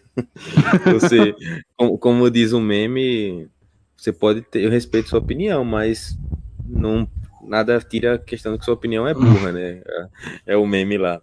E não, a, eu pedi a saída de Daniel, você pediu a saída de Daniel, todo mundo pediu a saída de Daniel, só ao, pouquíssimas pessoas queriam que Daniel ficasse. Não fazia sentido Daniel Paulista ficar no confiança depois da reta final de série, série B que ele fez, depois do, do, do, do início de ano que ele fez, de tudo como assim? O, o que Daniel Paulista tem de mais para poder se manter no confiança? Ele precisa fazer o quê? Ele precisa matar alguém para ser demitido do confiança? Não, pô. Não, o futebol também precisa ter rotatividade, a gente precisa ter outro treinador, mudar, trazer novas ideias. Você não pode é demitir Daniel Paulista e trazer um cara pior do que ele. É isso que não pode acontecer. Exatamente. Não, pois é, ó, o Bruno tá falando que ele tá fazendo um ótimo trabalho no Guarani. Beleza, ele pode fazer. Rodrigo Santana pode ser campeão da Libertadores, pode bater na Champions League. O fato é que o trabalho dele no Confiança foi uma merda. E sobre Daniel no, no Guarani, Daniel já chegou com o Guarani com o time montado. Bidu, Regis, Lucão, é, aquele zagueiro Thales, que foi até expulso contra a gente. O goleiro, Ronaldo muito Alves. bom, que eu me esqueci do nome agora. Hã? Ronaldo, Ronaldo Alves, não, Ronaldo Alves foi ele que levou. Ronaldo Alves foi ele que levou. É, então, mas Lucão os principais. Também, não foi não? Lucão, acho que não, acho que o Lucão já estava lá. Enfim. É, mas o, os principais é, jogadores do Guarani, Regis, que fez chover o ano passado no acesso do Juventude esse ano, já estavam lá, pô. Então, assim, ele não montou o elenco. E, assim, de qualquer forma, ele pode até estar tá fazendo um bom trabalho, pode até subir. É, a questão é que o trabalho dele aqui foi horrível. Ele desmontou um elenco, montou um outro pior, não deu prioridade à Copa do Brasil, que era uma competição que nos renderia grana, não teve seriedade para encarar o Campeonato Sergipano. No aniversário do clube, é, em clássico, ele me bota um time reserva. É, enfim, vários erros, erros atrás de erros na montagem do time, o time ganhando a, a pulso do, dos times pequenos, ele não fazendo nenhuma mudança. É, tudo, a gente terminou 2020, 2020 sem um centroavante decente, ele não repôs essa peça, enfim, ele fez muito erro, velho. Agora, Iago, beleza. A gente tem opiniões divergentes, é normal termos opiniões divergentes. Agora, mais uma vez, espero que agora você assuma seus BOs. Mantenha sua convicção. Se para você, é, se para você é, não não tinha que ter, como é que eu posso dizer, trocado Daniel, não troque, velho. Não troque. Agora, e na, e na onda da torcida, e na minha onda, na onda de DG, na onda de quem quiser, velho, aí você se perde, velho. Você se perde, perde mesmo. Enfim. Sigamos. Daqui a pouco a gente comenta as respostas da resposta. Existe no futebol. A gente poderia ter feito isso e poderia ter conquistado a permanência, mas é muito difícil é, cravar que a gente ia conquistar. Teve outro momento dentro da Série B, aquele momento daqueles jogos que a gente ficou sem um treinador e também sem uma comissão mais completa. Apesar da gente ter tentado trazer já um treinador e a primeira opção a gente não conseguiu, e naquele momento a gente foi passando jogos e foi acontecendo derrotas, onde a, a, ficou mais distante. Faltou a gente ir pelas nossas convicções, em alguns momentos a gente perdeu convicção, e dirigente não pode perder convicção. Depois trouxemos Luizinho, conseguimos colocar o confiança de, é, mais uma vez no trilho certo, mas já foi tarde. A gente naquele momento tinha que estar mantendo sempre uma campanha de G4. Não poderia oscilar mais. E acabou no, no, nas partidas que a gente oscilou, foi os confrontos diretos, a gente acabou re, rebaixado. Mas o rebaixamento não aconteceu no jogo da Ponte Preta, e sim uma série de erros que aconteceu em 2021. Eu não costumo dizer para a gente que tem que apagar 2021. A gente tem que ficar com 2021 como aprendizado para não acontecer esses erros na próxima temporada 2022. Vale ressaltar aqui que em nenhum momento eu pensei em sair do clube, eu pensei em renunciar no confiança. Ninguém tem a procuração para falar por mim. Na minha primeira entrevista após é, o rebaixamento, já estava pensando em 2022. Tem que ser assim. A gente tem que levantar a cabeça e para que a gente possa corrigir os erros e começar a trabalhar. E a melhor resposta vem com o trabalho para que a gente possa conquistar uma boa temporada em 2022. Bem, termina a resposta falando mais uma vez das convicções é, que não manteve, aí citou a história lá de, de Zé Carlos. Para quem não chegou, chegou agora, ele já respondeu sobre isso. E o que eu falei que é um absurdo a diretoria do Confiança não ter mapeado, uma, não ter um mapeamento dos técnicos em atividades e dos jogadores também em atividade. É, enfim, não tem um Tinder lá que ele vai dando match, deixando uma turminha no, no, no gelo. É, então, isso é um erro que ele tem que. Espero que ele internamente, ou depois, se caso ele, esse vídeo chegue a ele, entenda isso. Não dá para ele realmente ser surpreendido. Tem que ter plano A, B, C e D e por aí vai. É, e de resto, mais uma vez, ressaltou a história da convicção, que ficam as lições e realmente espero que essas lições fiquem. Alguma coisa a falar ainda, DG? Eu não me falei? Começou bem, terminou mal. Ele, quando chega na análise da transição de Daniel para Rodrigo, aí, é. aí foi o superchat. Hoje eu tava falando até no Twitter que faltava cinco pessoas para chegar a 700 inscritos. Esse não, não no meu canal, né? No meu pessoal, mas no canal do DG. 700 inscritos batemos hoje. E amanhã, dia 24 do 11, que comemoro sete anos da criação da página. Essa história aí a galera já conhece. Então, amanhã eu vou fazer uma postagem especial aí dos sete anos da página. Mas, voltando e também aproveitando para galera, todo mundo que está vendo aqui, se tiver aquele saldozinho no Google Play, vou, vou usar nada, faça um superchat aí, vamos contribuir com o canal, porque fazer esse trabalho todo tem gasto, tem, tem tudo isso e a gente pode ajudar também a cobrir um pouco desses gastos aí para todo mundo. Mas, continuando com a análise, é, ele se perde um pouco na análise de Rodrigo Santana. Eu tenho, tenho assim, essa ideia. Ah, fala de convicção, mas sim, e aí? Por que, que deu tão errado o Rodrigo Santana? Por que, que ele trouxe tantos jogadores como o Vitor Salinas, como Gustavo Ramos, é, até o João Paulo que deu certo, mas por que que o treinador teve tanta carta branca para trazer alguns jogadores dele que até se dizia de panelinha, de empresário, coisa assim, e, e poderia ter falado disso, né? A gente errou em dar carta branca ao treinador para escolher alguns jogadores que é, não conhecia, enfim, eu acho que isso poderia ter sido pontuado e, e é um dos erros que eu considero para a temporada, mas que ele, ele não falou, não sei se ele acha que não errou ou se ele não quis falar mais uma vez por questões éticas, né? Eu não sei se teve essa ética não, porque pelo menos essa ética não teve com Zé Carlos, né? Então, é... enfim, talvez ele não considere assim um erro de escolha, um erro de perfil. Talvez ele só ache assim que o erro não foi trazer Rodrigo Santana, o erro não foi manter a convicção, ou então como ele disse que não manteve a convicção, é, ele foi Maria vai com as outras. Como ele não manteve a convicção, na cabeça dele era para ou manter Daniel ou trazer Luizinho, e alguém o convenceu de trazer Rodrigo Santana. E talvez esse alguém seja alguém que ele não pode realmente falar para não dar um BO complicado. Enfim, aí, como bem falou, gera as teorias da Tem... conspiração. Fala, deixa. Tem entrevista dele dizendo que trazer Rodrigo Santana foi escolha dele, primeira opção. Hum, tá complicado. O pessoal perguntando se deixa estar no Alasca, que ventania é essa? Pois é, meu amigo, olha. Aqui na minha área é assim. Pois é, DG para aqui perto do Grageru, vou até reforçar as janelas. É, é, antes de passar para a próxima pergunta, o canal DG está aí no chat fixado. 700 seguidores, vamos rumo aos 800, é, fazer o canal do nosso amigo crescer. Tá um crescimento massa, tô gostando de ver. O canal DG é muito bom mesmo. É, então, ó, Henrique aqui, no final das contas, a resposta gerou muito mais perguntas do que efetivamente dar uma explicação para o que aconteceu. É só matéria-prima para as conspirações. Amigo, Vitor é um craque. O homem deu um nó tático na cabeça de é, do. De, eita peste. Iago. Iago. Ó, uma coisa. O curioso é, se ele acha que Daniel teria ficado, então a montagem do elenco foi certa. Daniel não interferiu em nada.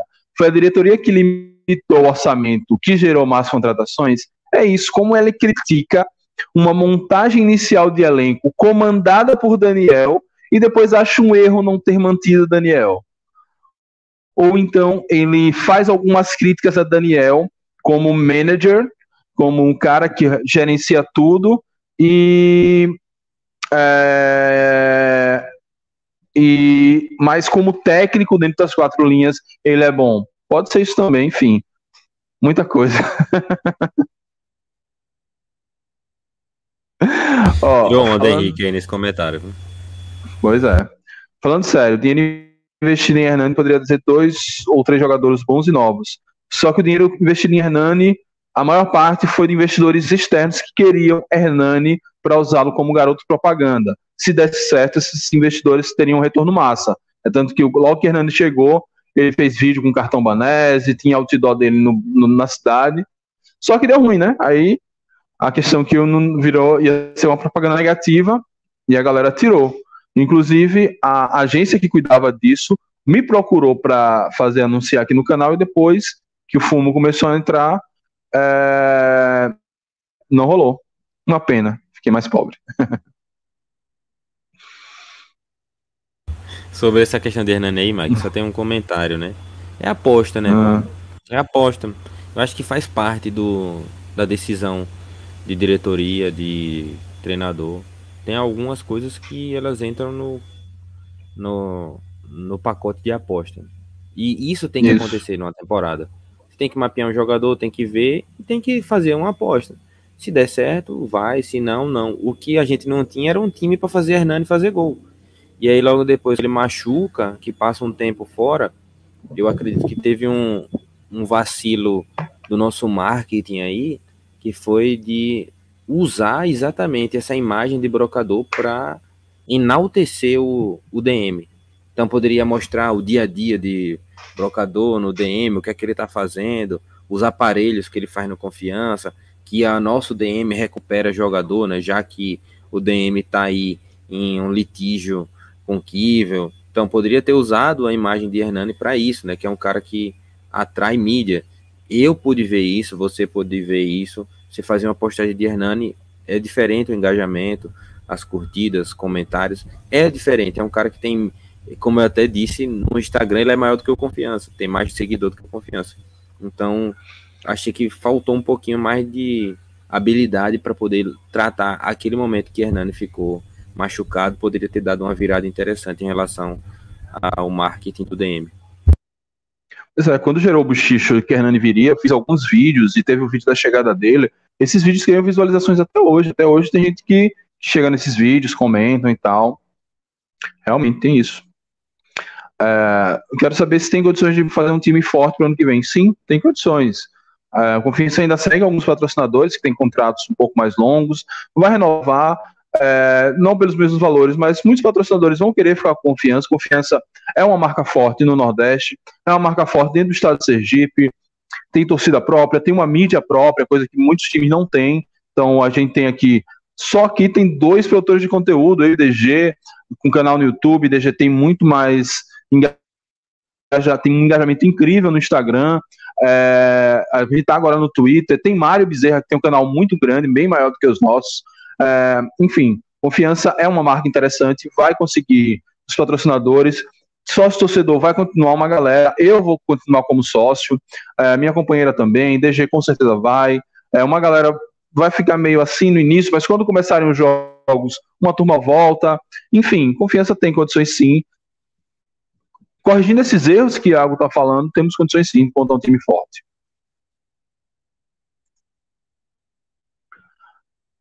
É...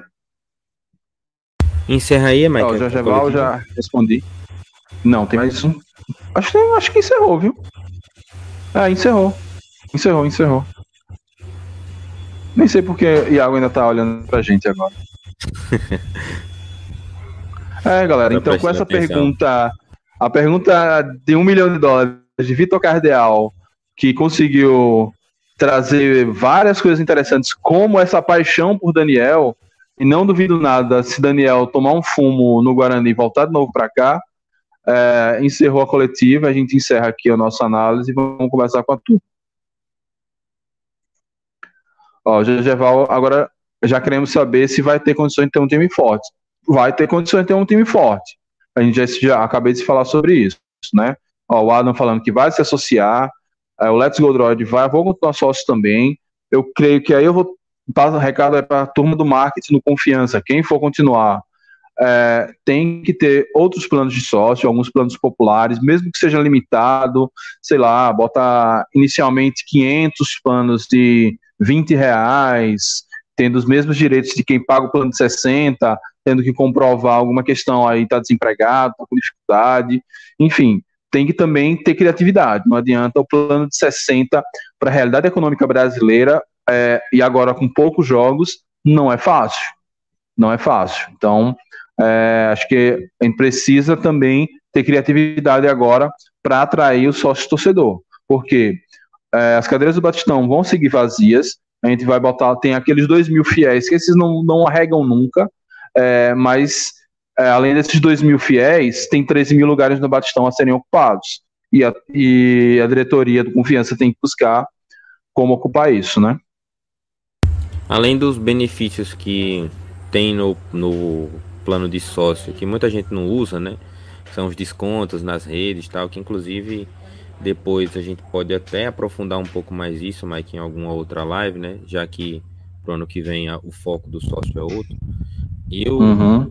tenho pensado e acho que pode ser algo que a diretoria pode levar para frente é alguma estratégia de fazer, sei lá, uma caravana do sócio para os jogos do Confiança. Então, por exemplo, todo jogo do Confiança, o primeiro jogo de estreia em Frei Paulo.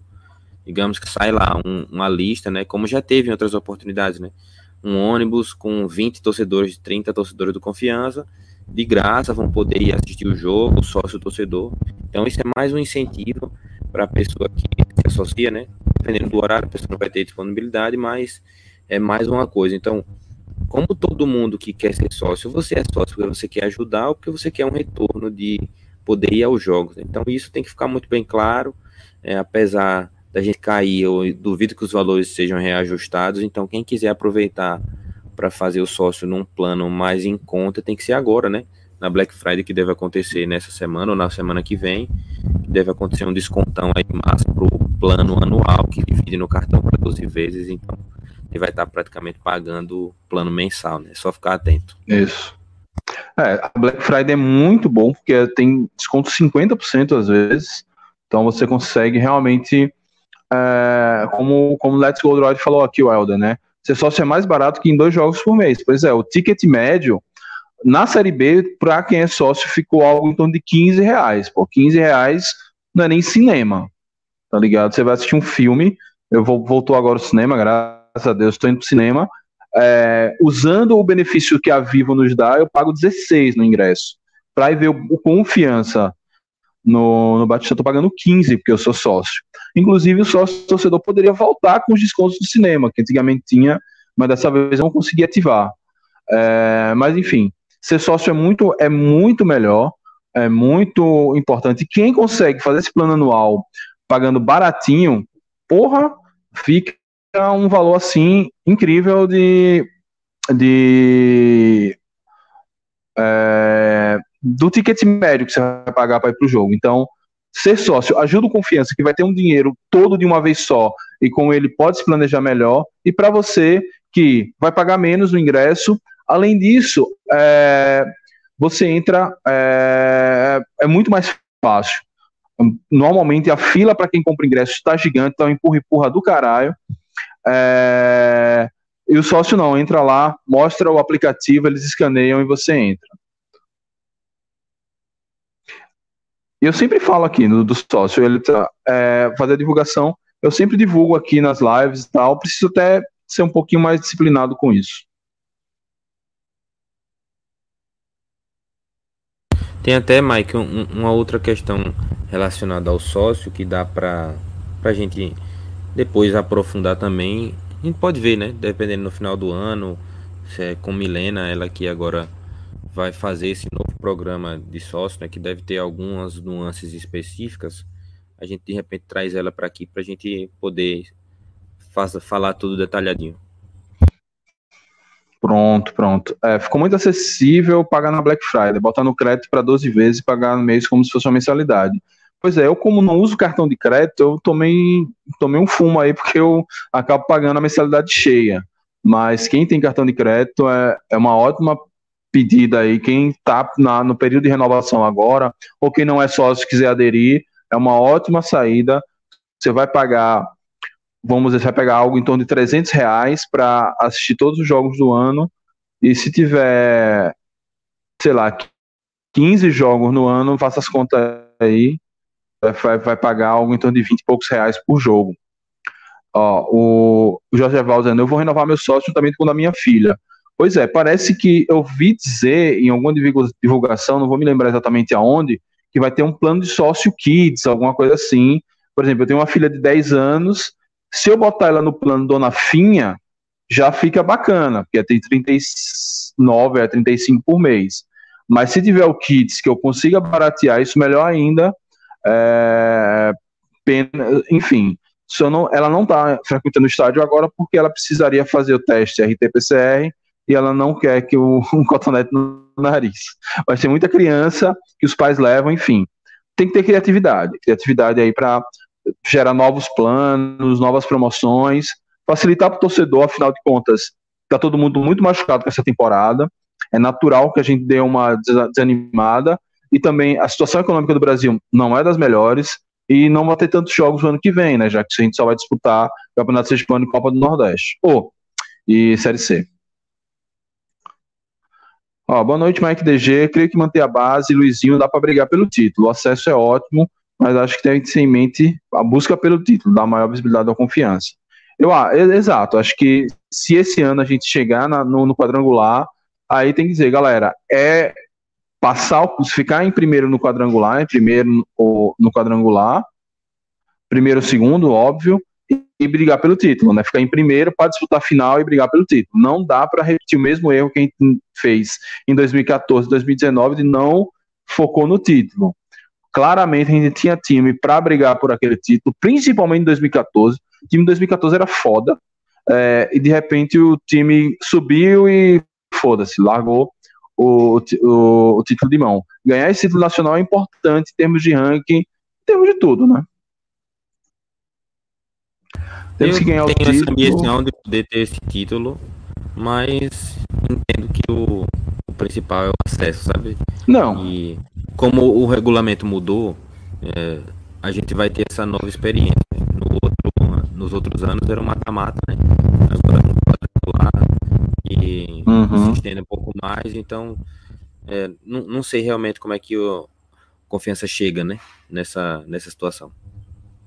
É, porque isso ajuda mais na marca, né? Na galeria de, dos campeões, você sempre fica marcado lá, confiança campeão é, da Série C de 2022. Enfim. O BK, Mike, um lanche para mim, para Sabino, 80 conto. Eu, ou até mesmo um rango no galego, já que eu sou um jegue para comer. pois é, velho. É, se a gente for olhar o, o, o, dia a dia da gente, tá, tá osso malandro. A vida, o custo de vida tá muito caro, então qualquer coisa tá ficando mais barato que esse ingresso. Uma fatia de torta. Inclusive, gostaria de ser patrocinado pelo Galego, se alguém tiver o contato dele, viu? Rapaz, pois é. Eita, nós. Se quiser, eu sempre faço. Se quiser mandar pra gente, eu sempre faço as lives aqui comendo um galegão. Rapaz, sempre tu fica para sempre. Acesso não. Mais ou menos, acesso também fica registrado, né? Tem time aí que nunca teve acesso. E se acha grande. ah, Mike, quanto ganha o campeão da Série C? Cara, acho que não ganha nada. ganha uns pontinhos a mais no ranking da, da CBF é, e alguma coisa lá. Mas acho que como a CBF, como não tem premiação na Série C, como na verdade a única competição que tem premiação por colocação é a Série A e a Copa do Brasil. É, a Série B, se você. Você não pode cair, mas do 16 até o campeão, todo mundo ganha a mesma coisa. O campeão, você pode dizer que ganha um pouquinho mais porque tem uma vaga direta na terceira fase da Copa do Brasil. Isso representa uns 2 milhões de reais que você ganha sem precisar jogar. De resto, não tem premiação. A única. Tem, Mike, é uma premiação. Ah, sim, sim. Eu tava pensando nos campeonatos nacionais. Eu ganho um carro se chegar na final da Série C. É, depender do carro, vendo o carro já. A questão é que essa premiação acaba indo para os jogadores, né? Em 2017, inclusive, o Confiança ganhou 150 mil reais pelo título Sergipano, né? Então, não me lembro se teve alguma coisa esse ano, mas qualquer dinheiro ano que vem vai ajudar. Pois é, eu quero ouvir da boca de Iago se ele vai tentar manter essa base. Ele falou, assim que terminar a live, você volta lá para o início, quando a gente reage à coletiva, ele falou isso diversas vezes. Inclusive, só falava isso, né? Se, a, se amarrou com essa, com essa questão. Vai tentar, Jujeval. Agora, o quem que ele vai conseguir renovar é que é a questão, né? Porque Confiança pode apresentar proposta e eu imagino que deve ser nos mesmos moldes que apresentou esse ano para alguns jogadores, né? A gente pode pagar até tanto e a gente se compromete uhum. a pagar no dia ou até antecipado, como Confiança fez durante vários meses esse ano. E aí, se o jogador tiver uma proposta de um time de Série B, por exemplo, ou no caso não de Série B, mas que no primeiro semestre vai jogar a Copa do Nordeste, vai jogar a Copa do Brasil, é, é muito provável desse jogador não querer ficar no confiança, né? Que só vai jogar o Campeonato Sergipano, que não passa em, em quase lugar nenhum, né? Para não dizer que vai passar na ITTV, que inclusive é, a gente até encontrou o Fabrício da ITTV, teve a oportunidade de trocar ideia com ele. E no ano que vem vão ser quatro jogos por rodada que vão ser transmitidos. É, então, como esse só, só tem esse campeonato sergipano, é difícil você atrair. Você tem que mostrar um projeto um pouco maior para o jogador uhum. poder ficar. E aí o projeto que eu imagino é você vai jogar o Sergipano, mas caso sendo campeão Sergipano, caso vá para a final, então tem uma premiação de não sei quanto. Aí você tem que engordar essa premiação para o cara se interessar por isso. Ah, não, chegando na Série C, se conseguir a classificação, já ganha um bônus de tanto. Se conseguir o acesso, um bônus de mais não sei quanto. Se conseguir o título, mais tal bônus. Você tem que colocar um, uma parte financeira muito viável para que a, consiga Exato. atrair um jogador. Porque por calendário mesmo a gente não vai conseguir atrair ninguém. É, além de do, do contrato vai ser aquele contrato que a gente sempre criticou, né? É, não vai estar na cláusula que se um time de uma divisão superior chamar, ele pode ir sem multa.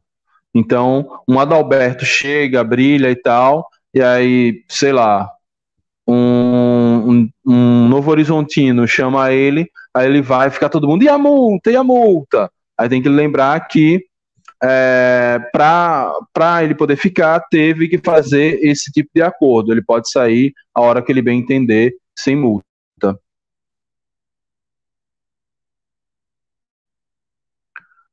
É, olha, aqui botando o Sergipinho, o Sergipinho não tem nem canal pirata da internet. Não, vai rolar na ITTV. A contrato da ITTV, salvo engano, são por três temporadas.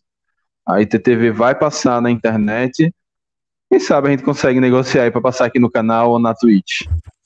É, e eles ainda têm um desconto para sócio torcedor, né? Também no ano passado eu consegui pegar. Isso, é, é verdade, é verdade. Tem um desconto pro sócio assistir. Como vão ser quatro jogos, eu imagino que eles vão botar Itabaiana, Sergipe Confiança e algum outro jogo aleatório, Lagarto, talvez. É, porque realmente eles estavam passando Boca e Dorense para só o maluco, o nerdão de futebol que assistia aquele ali. Tete Os caras que fazia o flash score. É.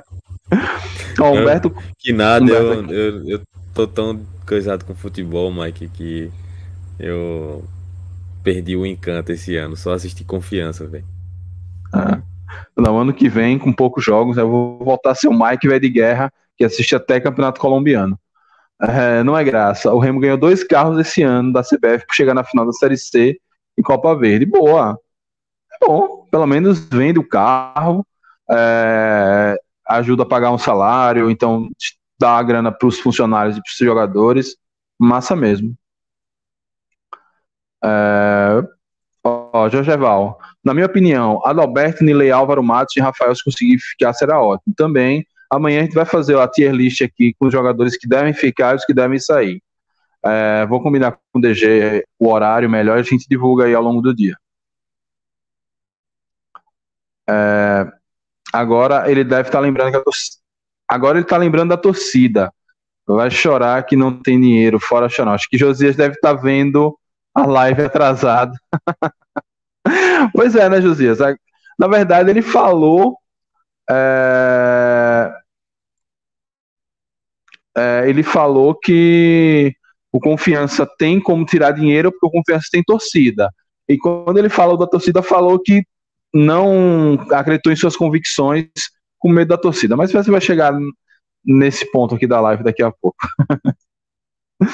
Mas DG, aí, é melhor deixar o Pix, não dá dando esse superchat aqui. Não, ah, tem o um Pix aqui a, do meu e o Pix do DG. A, a questão do superchat é porque tem um aplicativo, essa é a dica pra galera, tem um aplicativo da, do Google que é um aplicativo de, respon de responder perguntas que você ganha isso. uma grana é, por isso, né? É o Opinion Reward, sei lá como é que fala. Você vai respondendo perguntas, você foi no lugar, comprou com cartão de crédito, aí você responde e ganha 50 centavos, um real, e aí o saldo vai acumulando lá. Você pode gastar no Google Play, né? É, com Isso. filme, livro, várias outras coisas. E com o superchat do YouTube também, eu já tinha tentado fazer de outra vez, não consegui. E dessa vez dessa eu vez. consegui fazer por aqui. Mas em outras oportunidades também, se você quiser contribuir com os canais, dar uma força para os produtores de conteúdo, sempre vai ser bem-vindo. Valeu, valeu, Diego. É, inclusive, eu já usei esse rewards para fazer superchat para mim mesmo. Sempre que Rosa consegue, não gasta tudo comprando roupinha para joguinho, eu faço um superchat aqui para mim. É, ano passado, os caras filmaram a televisão e transmitiram uma live no Instagram. Cara, realmente tem uma galera que tá fazendo isso em live do Instagram. Complicado. Porque assim, é, se fosse uma rede grande, uma rede Globo, que tem muita grana, acho que para mim de boas, mas acho que a galera da ITTV tá fazendo um trabalho pioneiro, a galera lá de Itabaiana, muito competente, acho que piratear essa turma é, é um, enfim, uma safadeza, um negócio, você não, não, não dá conta de pagar, sei lá, de vida com alguém, então tem que fazer uma live privada com esse compartilhamento, mas é complicado.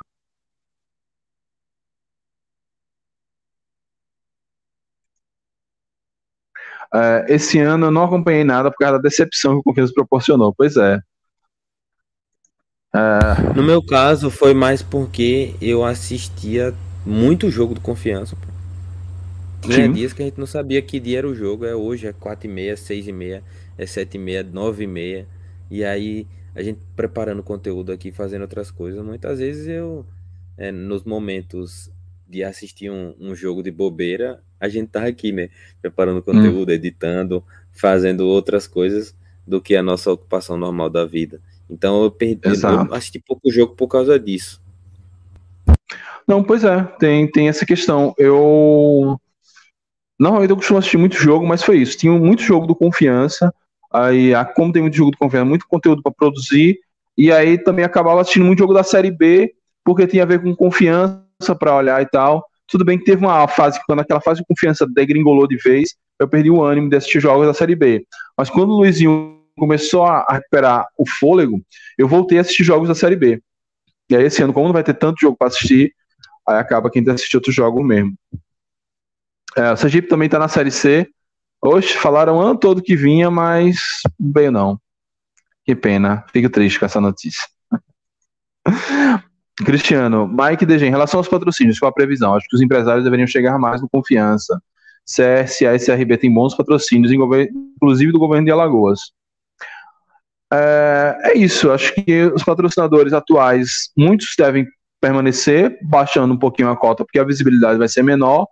É, eu soube que o contrato com o Banese é até março, então a gente vai, vamos dizer, receber dois pagamentos de nível de Série B, não sei se o contrato diz outra coisa.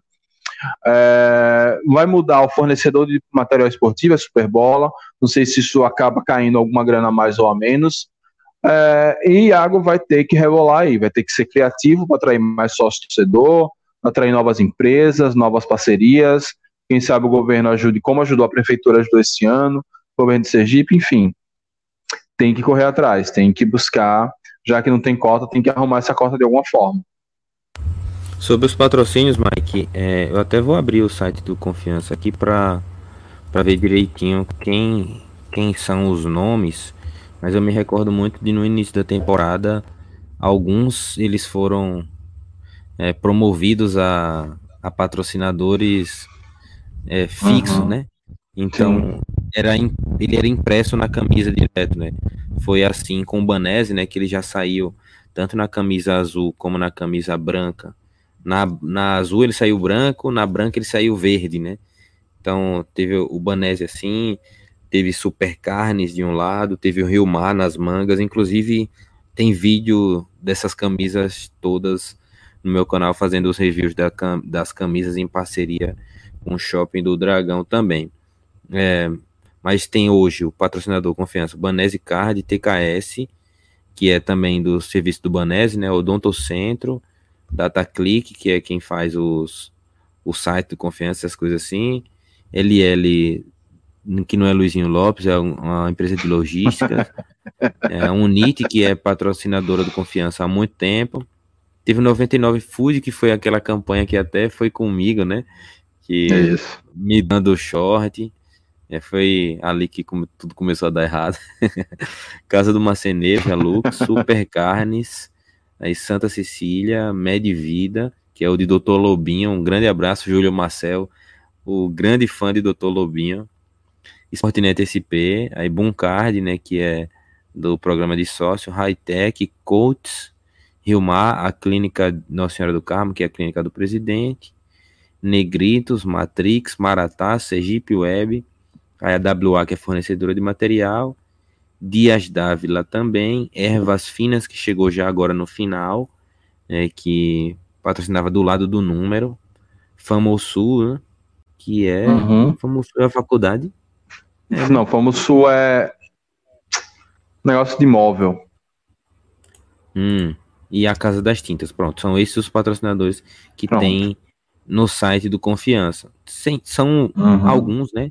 E a, até alguns patrocínios pontuais chegaram a acontecer em outros momentos em relação à questão de renovações. É, a gente só vai ficar sabendo para o ano que vem, mas eu acredito que alguns deles devam sair porque são contratos menores, né?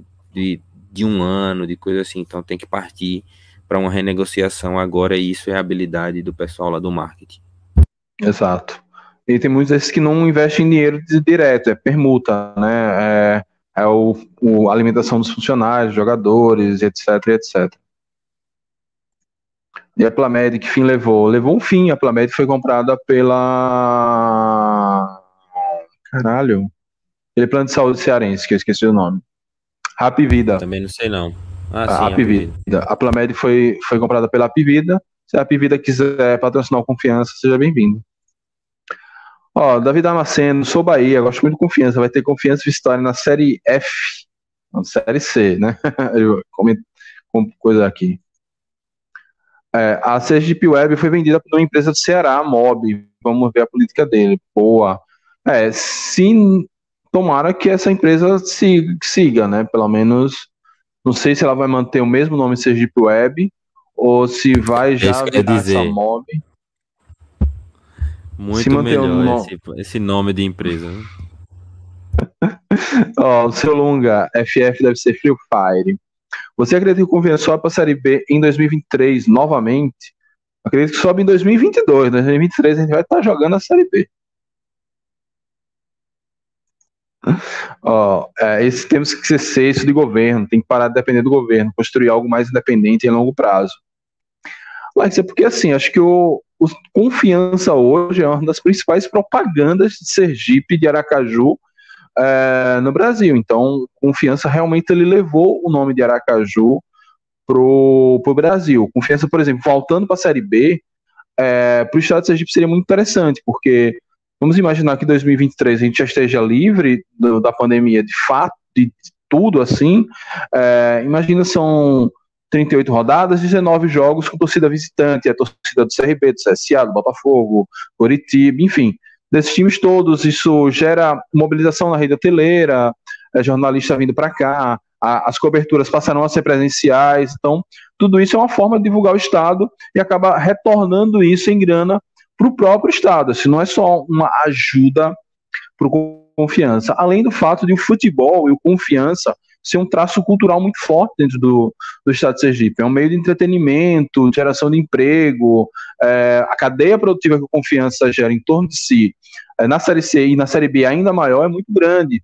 São os ambulantes do Batistão que, que lucram, os ambulantes do entorno do Batistão, os bares, após cada jogo do Confiança que se enchem, a rede hoteleira que eu já falei, os profissionais que o Confiança contrata de forma direta. Então, é, o governo apoiar o confiança não é simplesmente dar uma ajuda porque está com peninha. É um investimento no próprio Estado. Já que o Estado é pequeno, não tem grandes, não tem grandes formas de, de atrair sua é, visitantes, melhorar sua imagem fora. E o confiança é essa, essa coisa de, de melhorar. Quantas pessoas de fora aqui ao longo dessas lives vieram aqui, pô, bacana, a gente gosta do confiança. O confiança é um time simpático Confiança já foi elogiado em várias, é, no Sport TV ou nos seus transmissores, mas, por exemplo, o Kazé, quando fala, mostra os gols da rodada nas lives dele lá no, na Twitch, fala, pô, Confiança é um time bacana. Então, tudo isso ajuda a divulgar o nome do Estado. O governo do Estado, inclusive, deveria aproveitar mais esse patrocínio do Confiança do que só botar uns bannerzinhos sem vergonha no Batistão. Deveria usar muito mais a marca Confiança para melhorar a imagem fora do Estado eu vejo como uma, uma forma muito legal do, do Estado se, se divulgar. Tem também, Maicon, a questão, você é, pontuou muito bem, assim, é, realmente muita propriedade para falar isso. Se eu fosse envolvido com o governo, eu já tinha renovado o patrocínio agora, depois do que você falou aqui. Mas é, eu, eu que morei fora, troquei ideia com algumas outras pessoas, vi como ainda é, o nosso estado não é conhecido, né?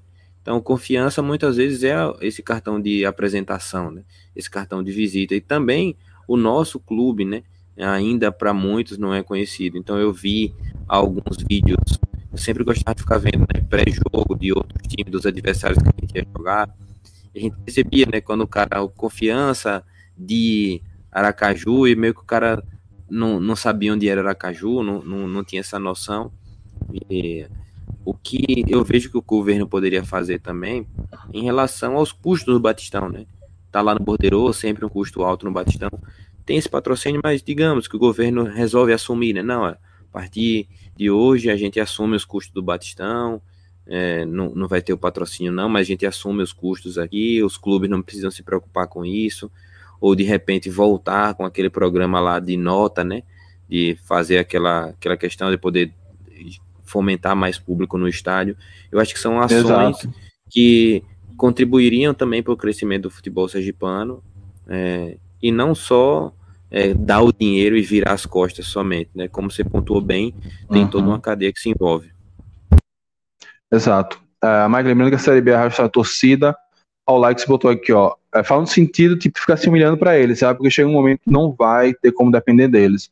Não, acho que não é ir lá de pires na mão acho que tem que chegar para o governador e pro, ou então para o secretário de turismo, para o secretário de indústria e comércio, não sei quem é, quem olha isso, é, e chegar e falar, é, malandro, ó, ó, só as estatísticas de audiência da Sport TV, olha só a, o crescimento das redes sociais do Confiança, olha só as menções que nós tivemos em redes sociais, é, olha só a quantidade de produtores de conteúdo que a gente tem, é, o alcance dessa galera, enfim, formar um dossiê e mostrar como confiança hoje é uma forma de divulgar o Estado e que se ele fosse comprar essa mídia na TV, na internet, sairia muito mais caro do, do que ele investir no confiança. Acho que é nesse sentido que, que, que o Iago e a diretoria têm que abordar o governo de Sergipe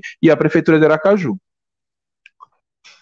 É, ó, Diego Couto aqui, jovens, depois verifiquem o Pix de vocês. Obrigado pelo trabalho, sempre ativo em busca de informação e pela resenha, claro. É pouco, mas é de coração. Valeu, Diego, valeu mesmo, cara, ajuda demais a gente. Eu tô fazendo uma, uma caixinha, tem uma conta online que sempre que eu recebo alguma doação via Pix, é, ou então recebo a grana do AdSense aqui, eu jogo para lá, para poder montar um cenário bacana aqui, que eu tinha na outra casa, mas nessa casa eu estou precisando reformar a casa toda e o quarto não é prioridade por enquanto, é, comprar um computador melhor para mim, isso ajuda demais a gente a, a, manter o trabalho aqui, valeu mesmo, valeu de coração pela, pela, pela ajuda, qualquer um real, dois reais, eu nem vi porque eu estou usando celular para gravar, inclusive essas contribuições é para que um dia eu tenho uma webcam decente. Eu agradeço demais, agradeço também, recebi aqui, valeu Diego, tamo junto, obrigado. E a galera, eu, eu até brinco, assim, tem, tem gente que pode contribuir financeiramente e tem gente que está mais apertado financeiramente, assim, o momento não, não é fácil para ninguém, mas tem coisa que é de graça e você pode fazer para ajudar o produtor de conteúdo, por exemplo. Você pode dar um like no vídeo, você pode comentar, você pode se inscrever no canal e compartilhar, caso você não possa contribuir com o superchat ou um pix ou alguma coisa do tipo. É, a gente entende é, a importância de tudo isso e pessoalmente agradeço aí a Diego, assim que tiver no Batistão, a gente se encontrar lá também. Fale com a gente aí pra gente dar um abraço em você. Setor 30, estamos sempre por lá. É, ó, mas é isso, Mike. O próprio prefeito da cidade prefere pousar com a camisa do Flamengo do que com a do Confiança. Se bem que ele é colorado, né? Mas eu entendo a sua, sua reclamação. Também tem isso. O, o prefeito, os políticos, enfim, deveriam até, até com forma de populismo, né? Tentar dar essa moral aqui para os times da, da terra. Eu lembro que na última eleição presidencial, Verinha, minha amiga, inclusive, mandar um beijo para ela, ela, dos presidentes da República, tem aquela matéria. Quem é can, os candidatos é, torcem para que time? A Verinha botou lá, time confiança. Time dos candidatos, Verinha botou lá confiança. Verinha representou demais.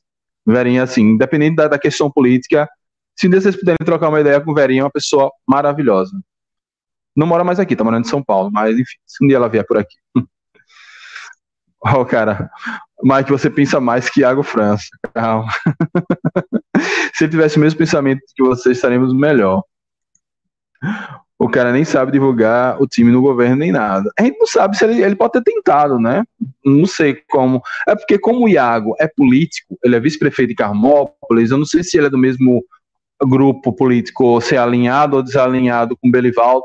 Às vezes, essas questões em política a galera perde a racionalidade e acaba deixando de divulgar o, o, o Estado de Sergipe como um destino turístico interessante por conta de desalinhamento político, né? Então, vai saber.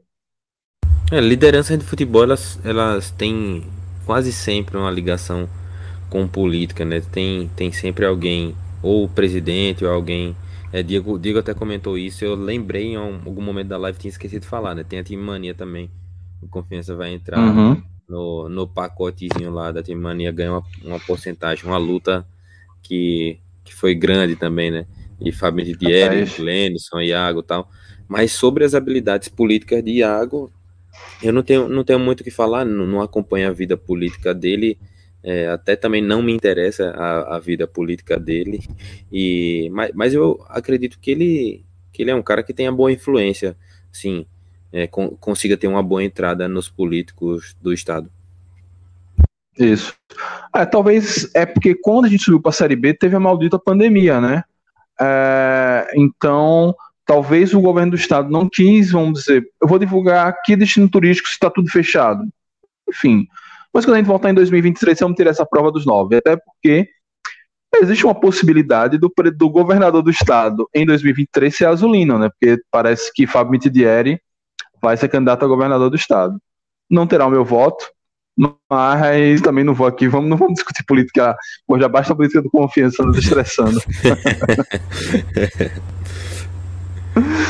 Eu também não sei não. E aproveitando, aproveitando a janela, Mike, sobre política, rapidinho, e política do confiança, ano que vem tem eleição e o sócio é quem tem direito a voto. Então a galera do sócio torcedor, além dos benefícios, que quiser mudar alguma coisa via voto, tem que se associar.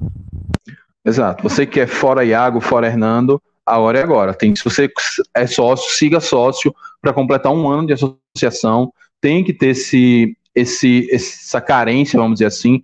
E é importante ter essa carência para que seja Iago, seja oposição, não encham de sócio às vésperas da eleição e meio que bagunce o, a, a, a eleição. Então, você que está me ouvindo quer a destituição dessa diretoria, seja sócio, incentive a turma que é, seja incentive a turma do seu lado a se manter sócio para poder votar no seu candidato preferido, seja na oposição, que um dia há de aparecer, seja em Iago. Ou até em votar em ninguém, ou então votar na minha chapa, que eu vou montar com o DG. Eu não vou montar em chapa nenhuma, não, sai dessa. Mas a explicação do Sergipano ser dois times, vem dos anos 80, não podemos reclamar disso, já que era algo lógico. Por isso nunca reclamei de quem torce para um time daqui, outro no Rio, em São Paulo. É, até que a gente aceita bem os bichos. Agora, se o prefeito é um pouquinho forçado, entendeu? O prefeito poderia tentar meter essa, de, como diria Casé. Sou torcedor do Remo e torço para que vocês voltem para a Série B 2023. Boa Ferreira, torço aí pro que o Remo. Eu, eu fico bem na dúvida, cara. Eu não sei. Eu, eu não, eu vou confessar que eu não gostava muito da torcida do Remo. Eu tinha um ranço, mas eu tive tão, tantos papos bem interessantes. Eu fiz uma live com o torcedor do Remo no canal do Felipe Barros. Gostei, turma muito gente boa. E, velho, gente, gente mala e gente boa tem toda a torcida. Então, eu não sei se a gente torce pro Remo ficar, se torce pro Vitória ficar. Infelizmente, um dos dois vai cair. É, então, seria, seria ideal que ninguém caísse aqui do Norte e Nordeste, mas que seja. Mas valeu, boa sorte aí. Acho que o Remo, ano que vem, faça uma campanha. Tava bem encaminhada para ser uma campanha tranquila, não era para ter esse perrengue agora, não. Mas que o ano que vem vocês corrijam os erros. Para não ter esse desespero aí na última rodada. Eu vou mandar a procuração para vocês votarem aí em mim. Boa, pode mandar. Ó, me chama vergonha. O Vitória que caia. Adam já quer que o Remo fique e o Vitória caia. Vitória caia, só o Remo empatar já era. Acho que o Remo tá com a faca e o queijo na mão. Vai pegar um time completamente desinteressado, cansado. Você vê, Iago na entrevista falou que estavam exaustos, enfim. Vamos ver. Ó, likes aqui. Se o Remo ficar, nós vamos pro grupo Norte-Nordeste. Se Vitória ficar, nós vamos pro grupo do Sudeste. Eu acho que não. Acho que quem vai sobrar nessa brincadeira é o Manaus. Dificilmente vão, vão mandar o confiança para o grupo do Sudeste.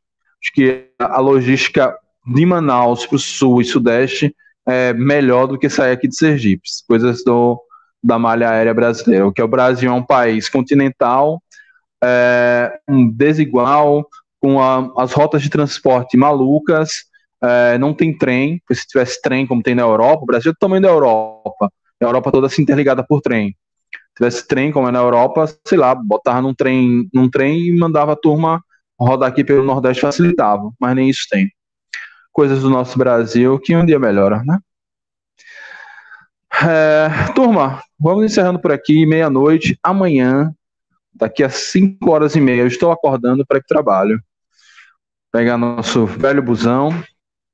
É, então, agradecer a DG, mas uh, começamos a, a, a, os momentos de balanço. Hoje fizemos esse, esse react aqui que fez um balanço bem geral a partir do que Iago enxerga da, da gestão dele e desse ano. Amanhã a gente vai ver aqui quem fica e quem sai na nossa opinião.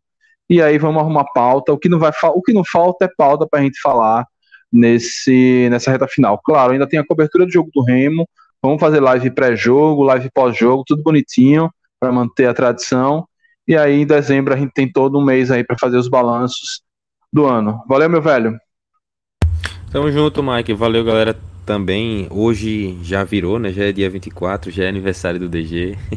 então são sete anos aí com essa página e, e, e excelente, excelente forma de poder comemorar, né? Apesar de tudo que, que acontece mas as, as evoluções de, de produção de conteúdo têm, têm me deixado feliz, né?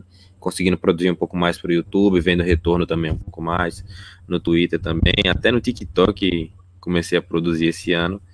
E o balanço final dessa, dessa coletiva de Iago também vai um. Aproveitando que a gente já falou muito de Iago, né? Criticou muito, também vai um, um pedacinho de, de crítica aí à nossa imprensa, né? que poderia ter caprichado um pouquinho mais nas perguntas, feito algumas, algumas provocações um pouco mais é, incisivas, né? Mas uhum. como também tem toda essa questão de a pergunta é feita é, por um grupo de WhatsApp que vai, então você Isso. não tem esse cara a cara de poder rebater na hora, é um pouco mais difícil. É, e o, o, o, balanço, o balanço em geral foi bom ele ter aparecido, ter mostrado a cara, ter admitido. Algumas perguntas ele se, ele se saiu bem, outras ainda parece que está tentando encontrar a resposta melhor.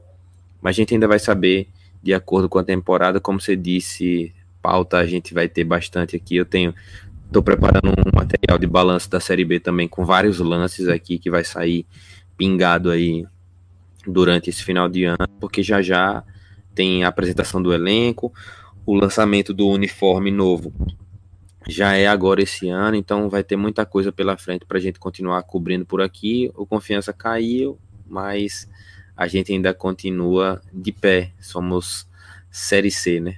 caímos para onde eles queriam estar. Tamo junto, Mike. Valeu, galera. Aquele abraço. Valeu, DG. Pois é, é Alan aí, live show de bola. Valeu, Alan. Abração pra turma.